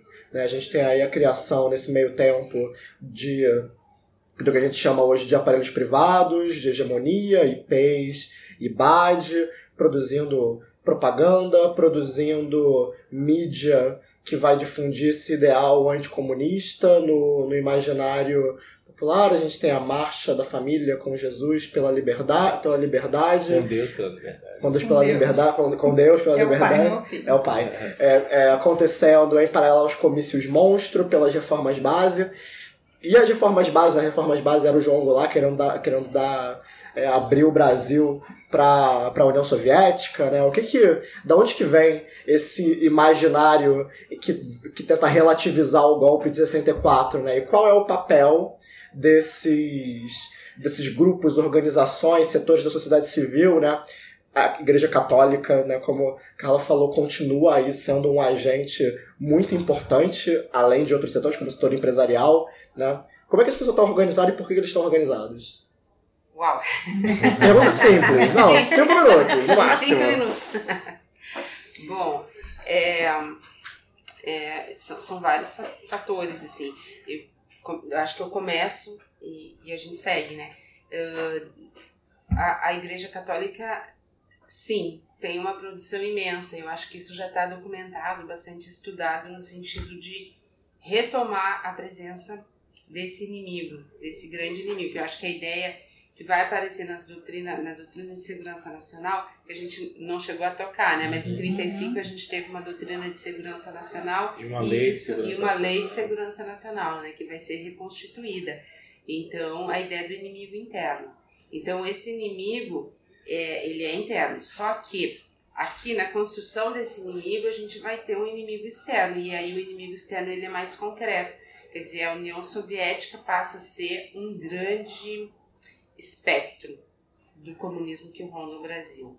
E esse espectro ele aparece na literatura, na igreja, no padre, na, no jornal, uh, nas telenovelas, na propaganda que de, rádio, mas na propaganda da imprensa escrita, isso já tem, tem vários estudos que mostram isso, né? Então essa presença, a igreja e o elemento religioso, ele vai estar muito presente em, em construir essa presença de um inimigo. Os russos vêm aí né? Concretamente, os russos vêm Se você quiser aí. diversificar os chineses também, né? Vem um discurso racial do perigo amarelo também. Ah, sim, sim. Mas a, a presença, o, o, os russos, né? A coisa tá russa, Tá. né? São elementos que vão sendo incorporados na, no- inclusive no linguajar popular. Então isso aí é diferente, por exemplo, depois, depois da ditadura, o perigo já tem uma outra cara, né? Aí você já tem um outro contexto, contexto com a Revolução Cubana na América Latina e, e Aí já e vai aí, Cuba. aí já vai para Cuba, Cuba, né? pra Começa a ser uma outra um um outro elemento perigoso. Agora, é, eu acho que é interessante a gente visualizar, né? Porque, embora a União Soviética, então, tenha tido um papel fundamental no, no final da, da Segunda Guerra Mundial, qual é a postura internacional com relação à, União Soviética? É o isolamento? Se a gente tem a, a, a reconstrução europeia que se dá com o Plano Marshall, impõe a doutrina Truman, né? E esse isolamento. Mas ao mesmo tempo esse inimigo e, e esse inimigo continua sendo inimigo importante, assim, né? Os russos, a União Soviética, o risco dos comunistas, ele está presente. Eu acho que dá para começar a pensar por aí, mas a gente como é que a gente organiza essa Uhum. é a resposta para essa tua questão, né? Que São vários pontos aí. Em paralelo, o- os movimentos da sociedade vão também se transformando, né? O- Há o surgimento nos anos 50 de um movimento camponês que não havia, Isso. né? E os camponeses não são organizados originalmente pelo PCB, ou o PCB tem uma presença residual pequena, menor. Né? O PCB não tinha dedicado a devida atenção a, ao movimento no campo, ao movimento agrário, por diversos motivos, mas nos anos 50, a partir das ligas camponesas, né? ele tinha também uma presença né? na, na, na, na- na- nos congressos de, de agricultores, de trabalhadores rurais, né? também tem, não é, não é dizendo que não tem, mas as ligas camponesas vão ser o grande agente da, o grande espectro, como Carla falou aqui, do, do comunismo no campo. Isso Uhum. assusta muito, porque veja, o Brasil é um país com um déficit de democracia gigantesco. Nós estamos falando do, do, do país que não teve reforma agrária, que não realizou a sua democracia. Por isso que os comunistas lutavam pela democracia. A democracia não é o sentido eleitoral e político, não é votar na eleição. É democracia com inclusão, com participação, com uma sociedade com menos desigualdade, com acesso à terra, com mercado interno, com soberania. né? Isso é, é- é a democracia pela qual os comunistas lutavam. É, e essa democracia começa a se realizar não em função do que os comunistas representavam, que estavam na legalidade, era um partido pequeno, tiveram presença importante, influenciaram sem dúvida nenhuma, mas em função do que é o trabalho do, dos- do, do- as organizações no campo, né, as ligas camponesas, os trabalhadores na cidade, né, as greves surgem, a, greve dos 300 mil em São Paulo, de 1953, Marighella está lá, está tá nessa greve aí, né, de- depois de ser caçado, né, é, os comunistas estão caçados, mas eles não, não são clandestinos, eles não foram, apesar de, de Prestes ter sido capturado pela direção do Partido Comunista, né, o Diógenes da Rua da Câmara tira Prestes de cena, é, segundo ele, é, porque não queria é, oferecer esse risco a- a- ao dirigente maior. Prestes depois disse que foi um sequestrado do partido durante quase 10 anos. né, mas os comunistas estão atuando, estão, estão ali né, nos comícios né, pela, pelas reformas de base. Você vai ver faixas pela leg- leg- legalização do Partido Comunista. É um partido legal, mas é consentido, não está perseguido. Se, não, se tivesse, não tinha faixa. Então é um contexto de muita luta, de muita greve, de, de movimentos urbanos, de contracultura que começa a surgir aí, de teatro, teatro de arena, né, É, opinião. eu ia comentar o, o- cinema novo Cinema trazendo novo. o problema da urbanização, né? Não é Hum. só o problema é, do campo, mas coloca que o progresso também tem um outro lado, né? Uhum. Isso aí de uma forma muito consciente, né? E são intelectuais aí que estão vinculados de alguma forma ao comunismo, né? E é uma estética engajada, Uma né? estética. Que reivindica o neorrealismo italiano. Olha as, as Uhum. fontes que, que, que Glauber Rocha e Roberto Pires e outros personagens do cinema, do cinema novo vão beber para poder construir uma estética nacional. Os CPCs né, da, da, da Uni. É, e não à toa que essa Glauber Rocha vai ser mais conhecido hoje fora do Brasil do que no Brasil, né? Qualquer paralelo com o que se faz com Paulo Freire, a gente também Sim. né, consegue visualizar. Parece que é uma forma de negar a, a existência concreta de grandes pensadores e grandes eh, soluções para as questões brasileiras, né, que são colocadas por grandes brasileiros e que são negados por quem está no poder, né? Uhum. E pensadores de esquerda, com soluções à esquerda, né? É, não pode, só Não é. pode ser a solução. Aliás, não existe nem o problema, como se nem existisse. Não pode nem colocar que o problema existe, né? Se houve um momento na, da nossa história que a gente discutiu o Brasil, os problemas do Brasil, foram os anos Exatamente. 50 e 60. Tem, Uhum. é. Quer dizer, a- a- as diferenças, os debates, a- os conflitos são parte constitutiva de qualquer sociedade. Uhum. Mas isso incomodou muito, Uhum. né? É porque ao lado disso aí tinha a Revolução Cubana em 59, tinha o exemplo chinês em 49. Tinham medo desse imenso país continental se transformar numa grande Cuba. E imagine se Cuba, uma ilha pequena ali perto de, de Miami, já era um péssimo exemplo. Imagine um país ao sul do continente com uma posição geopolítica e estratégica. Uhum. E aí as tensões são crescentes. Nesse contexto de Guerra Fria, porque tem também a crise dos mísseis na, na- na- da, da- da União Soviética dos Estados Unidos, né? a invasão da Baía dos Porcos. né? É, é um período de muita de alta intensidade. Né? Mas é um período bonito para a gente visitar, para a gente estudar. Uhum. Né? E naquele período é justamente é, essa beleza se perde por completo quando vem o golpe de 64. É, o, Bra- o Brasil se transforma numa outra coisa. Né? Toda aquela riqueza, tudo que se discutia é perdido em função da repressão, das perseguições, dos exílios, das prisões, da tortura, da barbárie que, que se institucionalizou por esse governo que sequer aceitou um governo reformista. Porque veja, João Goulart não tem nada de comunista. Gente? O nacional reformismo de João Goulart é, é ligado a, a- a uma tradição do interior das classes dominantes, um setor minoritário das classes dominantes, a burguesia nacional, que, que não pode ser concebido né, pelos setores tradicionais, pelo capitalismo, pelo capital associado, né, por essa elite orgânica que vai constituir o IPES, o IBAD, para fazer propaganda anticomunista e dizer que o Brasil não pode se transformar numa Cuba. É. Né? Você veja quanta fake news antecipada lá, como aparece aqui. O Brasil não vai se Só transformar é. numa Cuba, Venezuela. Só é comparável chamar o Jango de comunista a chamar o Lula de comunista. É. É, é- vai ser um processo muito parecido. Né? Aham. Mas a única modernização possível era a modernização conservadora, né? Para esses setores que promoveram Sim. o, o golpe. E aí a gente tem né, a ditadura, né? Que, pro nosso momento atual, é o legado com, que a gente tem que lidar com mais força hoje. né? Em muitos aspectos, o anticomunismo que a gente observa hoje se institucionalizando através do governo Bolsonaro e que já que não está surgindo de agora, né? Ele é um discurso, um movimento o que vem que vem aí de maneira mais discreta em anos anteriores, mas que agora não tem mais porquê né, manter o véu de descrição. É, esse, esse movimento que a gente tem com o governo Bolsonaro carrega muito desse legado da ditadura militar. Não sei se, você, se a gente pode concordar com isso.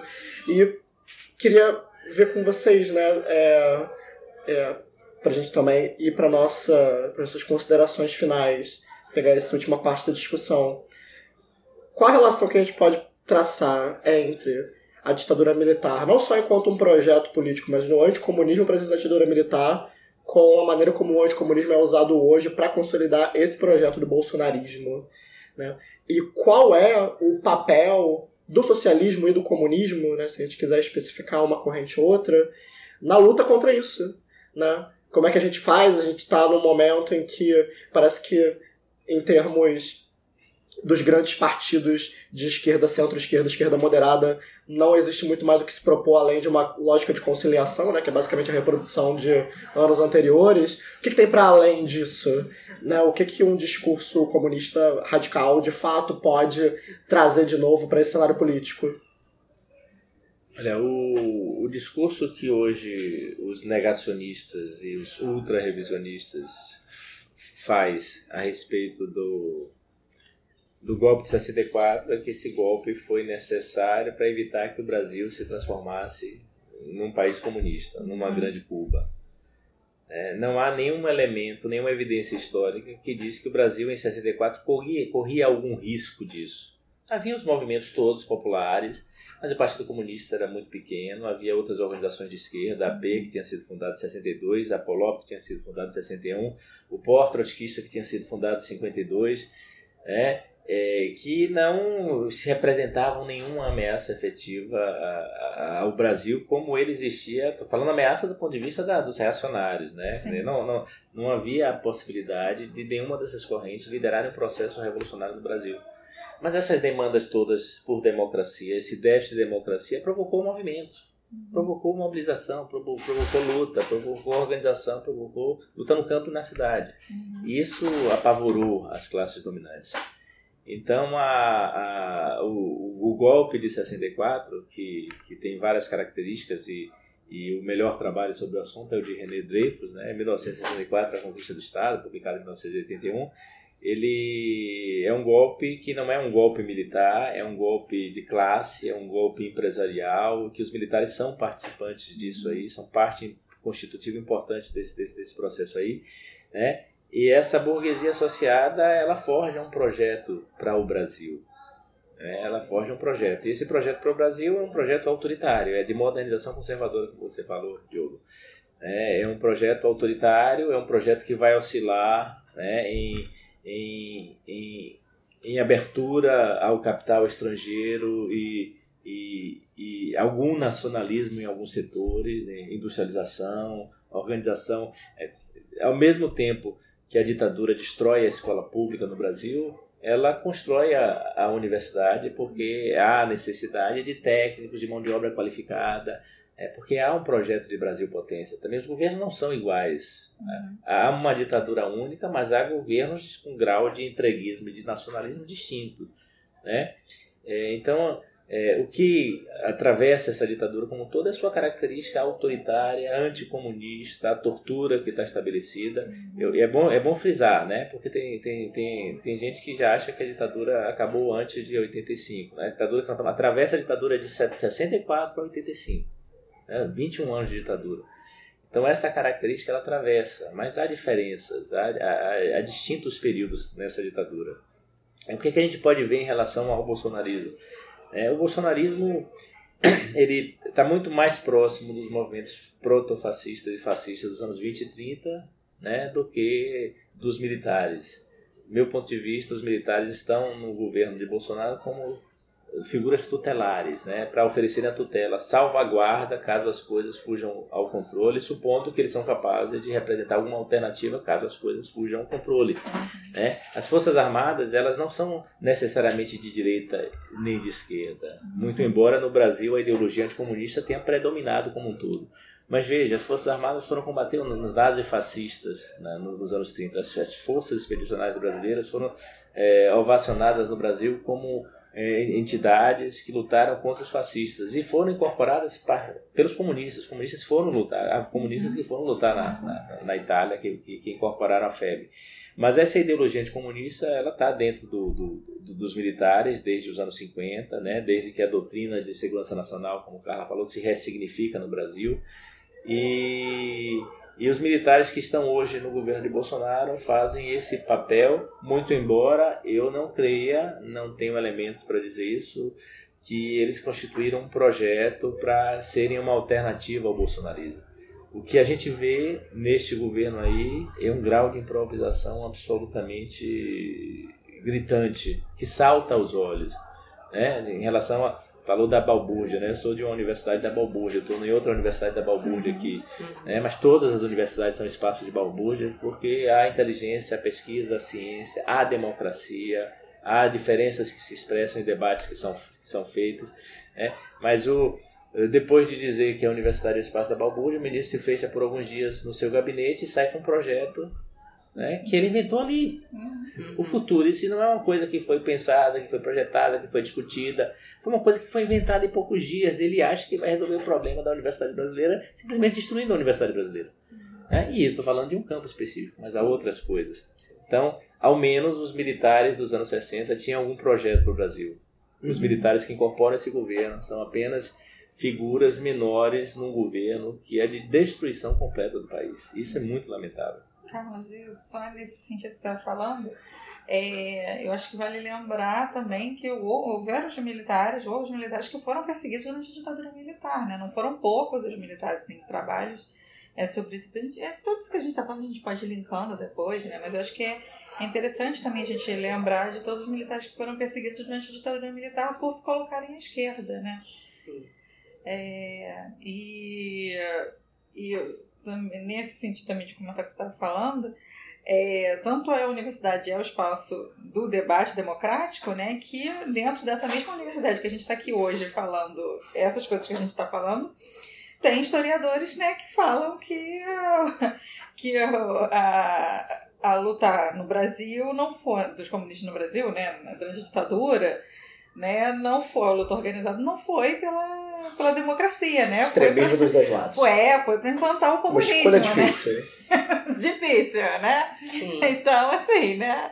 É, tá aqui dentro dessa mesma universidade, né? Então, assim, é. Que, que é um espaço bastante democrático, né? Que a gente pode dialogar essas duas versões. Né? Eu acho que a discussão sobre revisionismo é muito importante, porque o revisionismo, sobre a estrutura militar especialmente, mas a gente pode pensar sobre o revisionismo em vários aspectos, né? O revisionismo sobre o nazismo, sobre o holocausto, ele aparece aí de várias formas tanto nos espaços acadêmicos quanto nos espaços leigos e é uma questão importante da gente abordar, né? Porque o revisionismo hoje, pelo, pelo, pelo governo Bolsonaro, ele está sendo usado como um instrumento de normalização da, da violência, de normalização do discurso de, de ódio.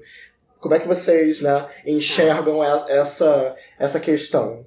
Ah, eu, tem algumas mudanças, eu acho que seria interessante, importante a gente tentar visualizar, porque não é tão fácil construir um discurso anticomunista hoje, no sentido de qual é o referente para comunismo, né? Quando uhum. se está falando é, e, tentar pegar no imaginário social, né, das pessoas essa questão. Então, por onde que me parece que vem? Se a gente for olhar, tem um problema sério que foi do ponto de vista da estratégia da direita, da estratégia internacional mesmo, de desconstruir a possibilidade histórica do comunismo. Uhum. Né? Desconstruir o que foram as experiências históricas como sendo a única possível do comunismo e, ao mesmo tempo, apagar da população em geral que em algum momento existiu uma, uma alternativa. Né? Não é à toa que em 89 se cria justamente esse slogan, né? Não há alternativa, uhum. significa o capitalismo é a única a única alternativa. Então eu acho que nesse sentido é, esse pano de fundo foi construído. Os anos 90 foram anos de construir isso de uma forma muito sistemática, não só no Brasil, internacionalmente, uh, de uma forma bastante importante. O que, que acontece? Há, já há um deslocamento discursivo que esse inimigo é, ele não vai ser mais tão nomeado como comunista, ele vai ser o populista. Né? Então, são os governos populistas da América Latina. Então, vai associar isso. Esses governos, né? vai falar da Argentina, vai falar do Equador, vai falar da Bolívia e vai construir, se a gente for lembrar, as campanhas eleitorais né, sempre construíam um anti um antilulismo no sentido de que é, a, a, constrói um inimigo, né? É importante porque a gente não, não explorou muito isso, mas o anticomunismo ele se, ele se constrói construindo um inimigo. É uhum. É preciso. É da política isso, construir o um inimigo para poder fazer né, o seu próprio sujeito político.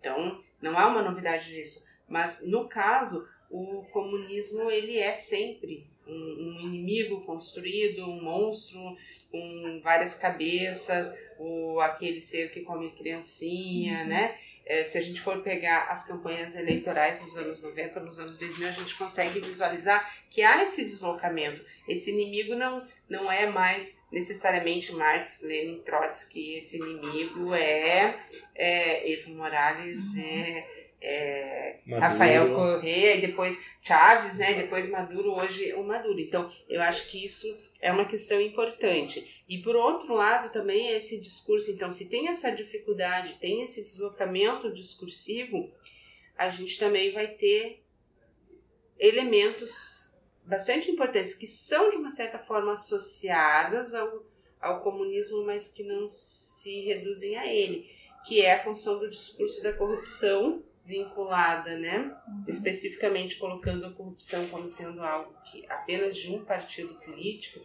mas mais igualmente interessante pensar que se nega completamente a corrupção da ditadura, Sim. que foi algo completamente abafado. As pesquisas hoje mostram, uhum. né? de forma bastante ampliada. Se constrói um passado idílico sobre a ditadura uhum a partir de uma mentira.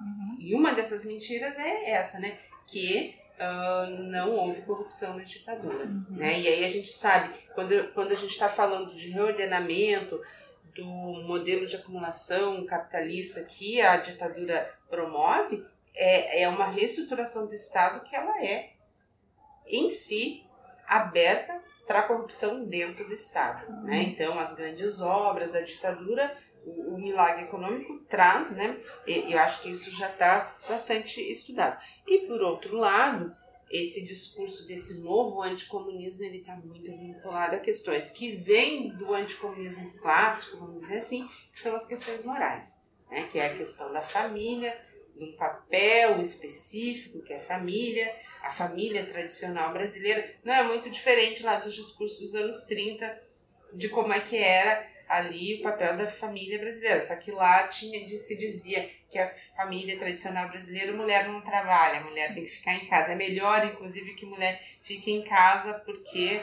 sobra mais dinheiro, digamos assim, no mercado, né? Pode parecer uma loucura isso, mas a gente encontra, é, era uma coisa recorrente lá nos anos 30. Para não trazer discórdia para o lar, deixa as mulheres dentro de casa. Isso vai sendo reelaborado nos anos 60 e nos anos 70. Então eu acho que há um deslocamento importante, né? As questões morais, é, elas passam a figurar e todas as implicações que tem vinculadas a isso. Então, é, se a gente coloca um pano de fundo religioso aí, a gente consegue ver como é que se dá uma nova liga para esse discurso que é, fundamentalmente está lidando com o medo, né? Se a gente for pensar Existem estudos que mostram isso historicamente, né? né? O medo, ao me, o medo dos ciganos, o medo dos judeus, o medo dos, dos leprosos, o medo vai se transformando, exatamente, né?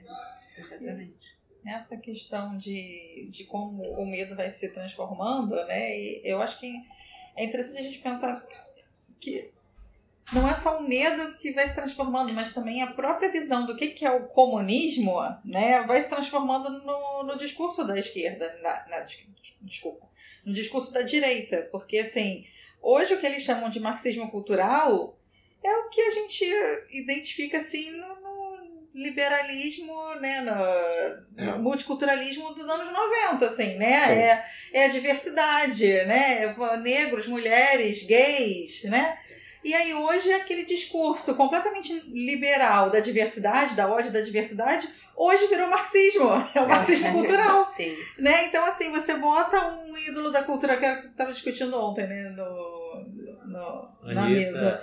É, que você bota os ídolos da cultura pop e viraram ícones marxistas, assim, como, né? Que isso acontece, Sim. né? Porque é, é a figura do outro, é. né? São os ciganos, são os judeus, são uhum. os, gays, os LGBTs, são as mulheres.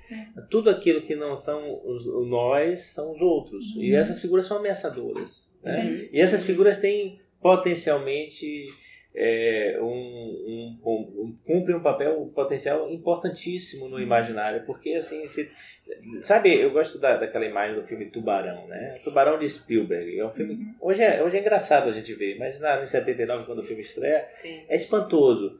Tubarão perde a graça quando você vê o tubarão. Uhum. Até você ver ele, você está apavorado porque você não sabe o que é, mas sabe que tem alguma coisa que ameaça. Então uhum. você não sabe o que, é que, é, o que, é que são as mulheres, o que, é que são os LGBTs, o que, é que são os comunistas, mas se eles são uma ameaça que foi propagandeada na sua cabeça como ameaça, você tem medo deles. Até você vê que é um ser normal, que é uma pessoa, uma figura próxima, alguém que está ali. Né? Então, é, é, essa mobilização do medo, ela tem um potencial importante na, na, na construção das ditaduras, na construção do nazifascismo, da ditadura militar, das, das, das ditaduras de, é, de segurança nacional da, da América do Sul. Então, isso foi sempre necessário, como o Carla enfatizou bem, é preciso construir o um inimigo para você afirmar os valores que você tem a partir deste uhum. lugar, de onde você ataca o inimigo. Sim. Uhum.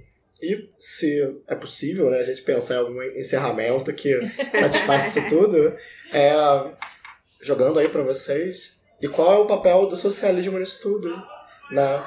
No, me, no momento em que o anticomunismo está cada vez mais forte, né, e esse culto ao medo e ao ódio está cada vez mais intenso, onde que entra o socialismo, o comunismo de fato?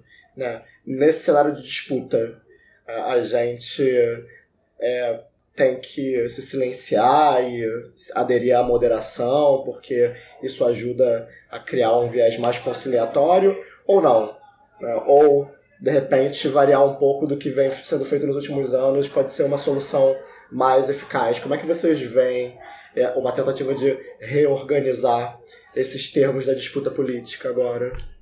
Eu acho que uma coisa que a gente tem discutido muito esses dias, eu discuti com algumas pessoas a respeito disso, é, é que vocês falavam do revisionismo, né? Vocês falavam da maneira como hoje o governo justifica o golpe dizendo justifica o golpe de 64 dizendo que havia uma ameaça. Não houve ameaça nenhuma. Mas na uhum. academia nós temos setores intelectuais, professores, estudiosos, historiadores que com, com grande sofisticação intelectual e acesso a, a fontes, né, construíram essas versões né, dos dois demônios, né, essas teses aí.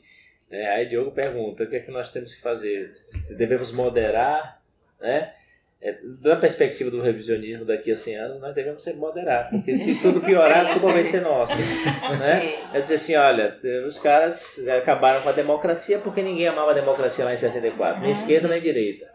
Né? Então, se nós lutarmos pela democracia da maneira radical com a qual às vezes a gente lança a mão para lutar, nós vamos ser culpados se a coisa piorar. Mas você não acha, Renato, que a gente já está vivendo esse discurso hoje de que os culpados somos nós, assim, porque eu vejo dentro de setores da esquerda, não vou nem falar quais, né? Que tipo, a gente tá onde a gente tá porque a gente resolveu ir pra rua por causa de 20 centavos. Exatamente. Se não fosse porque a gente foi pra rua por causa de 20 centavos, a gente tava aqui naquela maravilha que a gente vivia com esse governo super progressista que não fez lei de terrorismo. Os anarquistas falam que isso é olavismo de esquerda. tipo, é a gente criando uma, uma teoria da conspiração nossa para justificar as coisas. Então foi por causa lá né, a narrativa dos vândalos mascarados. Foi por Exatamente. causa lá da galera lutando por transporte público, educação, é. saúde, 20 centavos. É por causa disso, né, esse é o. Que a gente veio parar no ponto de ignição. E é um discurso que, surpreendentemente, no meu sindicato, né, tem parcelas significativas que defendem essa narrativa. Eu fico, não acredito que eu tô aqui ouvindo isso, né? Uhum. Uhum. Mas assim, o, o, os estudiosos mais responsáveis é. não escrevem isso. Eles podem até às vezes dizer, pode ser responsável como estudioso e politicamente pode não ter tanta responsabilidade. Mas essas narrativas a gente vê muito menos escritas do que. A não ser em, em, em órgãos mais rápidos, em textos uhum. mais rápidos. Aí Sim. são textos de polêmica política, né? Uhum. E de fato, nesses textos de polêmica política, o golpe de 2016 se justifica pela luta com, pelo passe livre é. em 2013, uhum. né? Que é uma outra discussão, a jornada de junho de 2013, de junho? né? Uhum. É, mas eu acho, nós estamos aqui no, no, no Professores contra a Escola Sem Partido. Né? Eu acho que nós temos um papel fundamental que é não dar nenhum passo atrás. Nós temos a obrigação, especialmente nós da universidade, de não recuarmos, de não temermos, de não deixarmos de falar e de dar as aulas como nós sempre demos as nossas aulas, né? quando havia democracia nesse país e nós podíamos dizer o que pensávamos, podíamos dizer o que pesquisávamos, porque se nós recuarmos, os que estão na ponta, nos setores mais frágeis, na escola pública, Fernanda, que estão na escola particular, não vão poder dizer nada. Sim. Então nós temos a obrigação de continuarmos a seguir e fazermos o que a gente faz sempre, que é ciência, que é educação, com compromisso, com dedicação e fazer também luta, né? Porque a gente defende a universidade, aquilo que se chamou de balbúrdia é tão somente a defesa da universidade que a gente agarra e faz. E se a gente lutou para defender a universidade quando ela foi atacada, quando Dilma cortou né, fez cortes em 2015, porque houve uma grande greve na universidade. Se em 2012 houve grande Sim. greve do funcionalismo no PT, por que, que agora, no, durante Bolsonaro, não vai haver? Sim. Por que, que a gente criticou Lula, criticou Dilma, criticou FHC, criticou Sim. outros e não vamos criticar Bolsonaro? Nós temos a obrigação moral com as futuras gerações de manter a nossa voz ativa, de seguir criticando, de não dar nenhum passo atrás. Nós não vamos admitir que quem quer que seja cale a nossa voz, a não ser pondo todos nós na cadeia. A gente vai ter que precisar construir muita cadeia para fazer isso. Né? Então é a obrigação nossa com os nossos filhos, com as próximas gerações, manter esse país é, e entregar esse país no mínimo como a gente recebeu. né? No, no caminho da democracia e não no caminho de uma ditadura ainda Mesmo- pior do que a gente está Mesmo que às vezes pareça que não vai Que não sobrar vai país sobrar. até o final do ano, né? É, mais A sensação é essa, É, né? isso. terrível. Cada notícia, gente, mas não vai. Mês que vem já não tem mais país. já Não, já não tem mais. Já, já, já acabou a universidade, já acabou o hospital, já acabou o direito trabalhista, já acabou o direito. O que, que restou? Não restou, Me não. desculpe não, aqui não tem Amazônia. falar. Eu, eu, eu escrevi meu, meu, meu artigo para ter uma coluna no Jornal à Tarde Uhum. de Salvador, né? E escrevi minha coluna exatamente hoje, dizendo que não vai sobrar país se, se, se a gente continuar assim, se o bolsonarismo continuar a vencer. Eu Uhum. concluo exatamente assim. Pode não sobrar país. Uau. Carla, diga aí. Ah, eu acho que com relação específica à questão é, que a Fernanda colocou, é, falta autocrítica, né? E isso é um problema que eu acho que não, quando a gente fala em autocrítica, já que está colocando em termos mais políticos, é, tudo que a gente contou aqui, tudo que a gente é, trouxe com relação à questão do comunismo, é, é, também tem que abrir espaço para leituras que percebam, né? Nós não somos historiadores, nós não somos juízes da história, a gente não vai julgar e dizer o que está certo e o que está errado, mas tem opções que precisam ser pensadas se é- elas eram as melhores e se elas podem ser trazidas para o presente ou se a gente, se- ao olhar para isso no passado, a gente precisa ver que são opções que se a gente seguir fazendo tudo sempre igual, vai estar sendo sempre tendo os mesmos resultados, Uhum. né? Uma frase meio que de autoajuda, assim, mas que, que ela é bem real, né? Então, eu acho que isso é importante, e aí isso se aplica a ver, né? Que, e aí eu acho que quando a gente fala especificamente das jornadas e tudo mais de 2013, a gente precisa pelo menos lembrar que a gente está falando de um contexto de reordenamento das direitas, que a gente costuma eh, menosprezar, né? Que se houve um movimento é, importante como o movimento do passe livre, esse movimento foi tomado não porque de repente eles lembraram a direita de acordar, não é por isso, é porque eles já estavam se organizando há bastante tempo de forma muito mais sistemática, organizada, aparelhos privados de hegemonia, né? Então, com um projeto de tomar o estado de assalto, sim, Uhum. né, de uma forma muito concreta. Então, eu acho que isso eles têm feito, seria importante colocar. Agora, do ponto de vista de como a gente reage a isso, né, como que a gente lida com isso, é, é, eu acho que a gente também tem que ter bastante clareza como professor de história, que o que a gente está fazendo em sala de aula não é ideologia. O que a Uhum. gente está fazendo na sala de aula é produção de conhecimento. Ah, nós não estamos manipulando alunos na sala de aula e nós acreditamos que existe um conhecimento e uma verdade. Não quer dizer que a gente seja portador da verdade, diferente do que eles se portam, né? Uhum. De dizer que nós estamos nos portando como, como portadores da verdade. Eu sempre brinco com isso, né? Uhum. Aquela famosa frase que é do Goebbels, né, que as pessoas dizem, né, uma mentira repetida Uhum. mil vezes continua sendo uma mentira. Sim. Sabe? Ela não vai se transformar numa verdade simplesmente porque ela está sendo repetida. Eu acho que isso é uma coisa importante para a gente ter presente quando está discutindo que não, nós não estamos tentando convencer por opinião. Né? O professor de história não é um re, re, é, reprodutor de opinião. Ele pode ter suas opiniões, isso é uma outra discussão.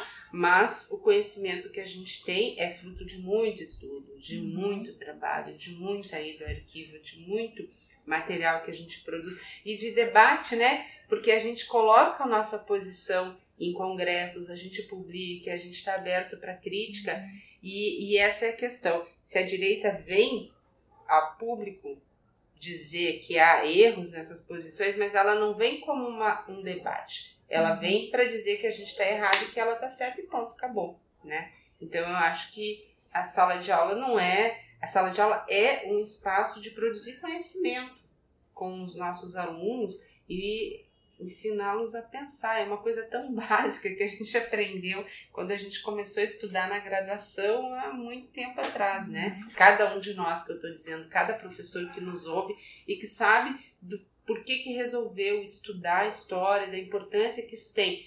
Porque não é para ser dono da verdade, mas é para conseguir, estudando história, entender essa realidade, né? Entender o mundo que a gente vive, porque esse que é o nosso desafio. Uhum. Bom, Fernanda, diga você. Não, quero dizer Não quer dizer nada.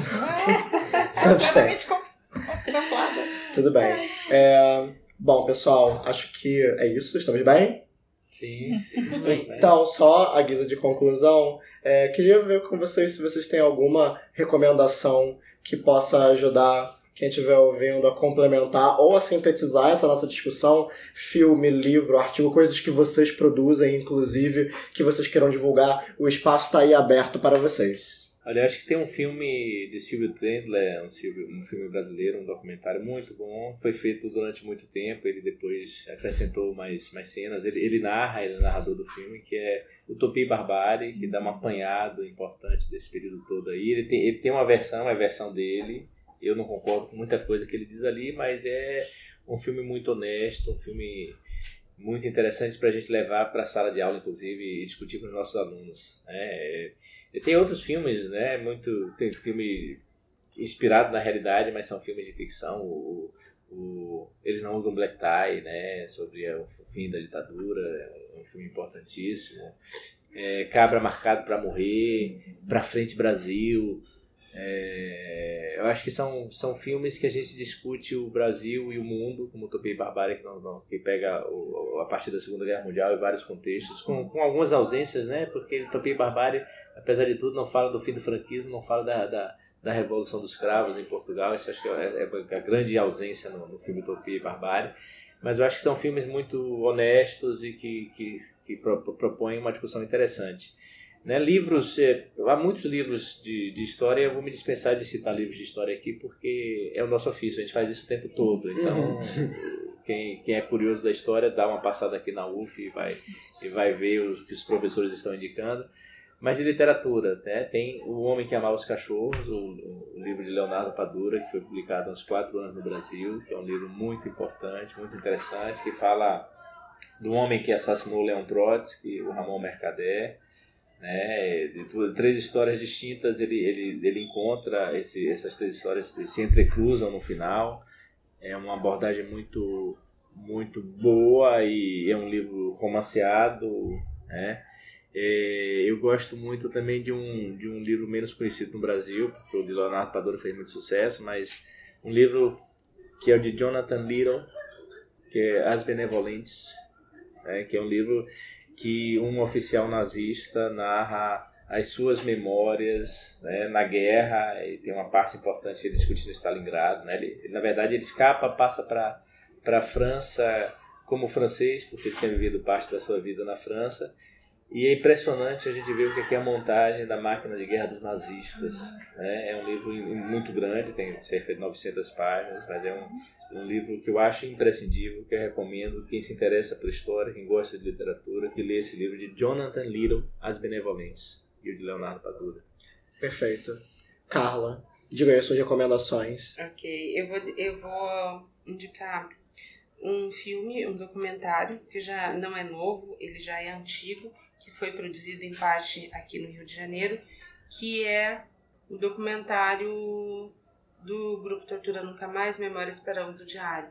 Por que que eu vou indicar? Embora ele seja já bastante conhecido, é, é um documentário que permite trazer uma questão profundamente incômoda para os defensores da ditadura, que é o fato de que a violência e a estrutura repressora do Estado na ditadura permanece na democracia. E aí a uhum. gente vê esse trabalho de busca dos corpos dos mortos e desaparecidos, 434 mortos e desaparecidos é, nominados, no caso brasileiro, né? É, incontáveis casos de tortura durante a ditadura, mas é, que permanece, né? A gente tem o, o grupo como Tortura Nunca Mais, mais atualmente a gente tem o caso das Mães de Maio no, em São Paulo, não só em São Paulo, mas que em uma semana matou hum, jovens é, negros, pobres, tanto quanto a ditadura durante seus 21 anos. Então, eu acho que esse, o, o, filme ele não trata do caso das mães de mais, mas é uma referência importante para a gente visualizar. E eu queria falar também para quem tiver interesse de fazer uma leitura mais de fundo para entender a questão do anticomunismo associada com a ascensão do fascismo, a, o Psicologia de Massas do Fascismo do William Reich continua sendo uma referência super importante para entender esses elementos psicológicos, né, que levam as pessoas a, a estarem de uma certa forma aptas, abertas para esse discurso fascismo, sem desresponsabilizar, inclusive, a esquerda que não percebe isso e não consegue lidar com esse discurso. É um livro escrito na seção do fascismo alemão, nos anos 30 ainda, mas que tem uma atualidade muito é, assustadora, né? Então eu recomendo esse livro. E por fim, eu não poderia deixar de recomendar aqueles que não conhecem ainda que conheçam a revista História Luta de Classe. Porque é uma grande revista, né, que está aí resistindo e que tem as mais diversas temáticas. É, o Zacarias comentou aqui que parece que o marxismo é sempre acusado de não tratar de temas uh, que são temas da diversidade, da opressão, uhum. Questão agrária, questão do Estado, o que mais? São todos temas que foram de alguma forma tratados lá, né? Uhum. Na revista História e Luta de Classe, que está disponível online, praticamente todos os números, sempre o último, só que demora um pouquinho para entrar online, mas vale a visita. Quem ainda não conheceu, tem a página no Facebook e pode encontrar o próprio site da revista. A gente super recomenda, né, Zacarias? Isso mesmo. Uhum. História e luta de clássicos é a leitura obrigatória de quem se interessa por história e de quem é contra o, o projeto da Escola Sem Partido, né? Perfeito. É a favor da democracia. Com certeza. Fernanda, diga aí, quais são suas recommendations? Ah, eu vou recomendar nada acadêmico. Eu vou um romance, que é A Máquina de Fazer Espanhóis, do Walter Hugo Mãe é, que vai tratar do fascismo em Portugal. E o filme parece meio nada a ver. Ah. é o filme do Daniel Filho, mas é o nome de Diretrizes em Tempos de Paz. Que aí tem o Dani Stubach arrasando, como sempre. é, que é só para lembrar que eu, é, Vargas foi uma ditadura, né? Acho que é importante a gente ter essa Sim. dimensão, né? Lembrar disso. E esse, esse filme lembra bastante as pessoas que esqueceram que Vargas, o governo Vargas foi uma ditadura. Beleza, perfeito. Bom, pessoal, acho que é isso. Estamos satisfeitos. Uhum. Satisfeitos, porém nunca contentes. Galera, muito obrigado pela participação do Carlos, da Carla, Fernanda, muito obrigado de novo pela sua maravilhosa presença. Pessoal, por hoje é só, fechamos por aqui. Para quem está ouvindo até agora, um beijo, tchau, tchau.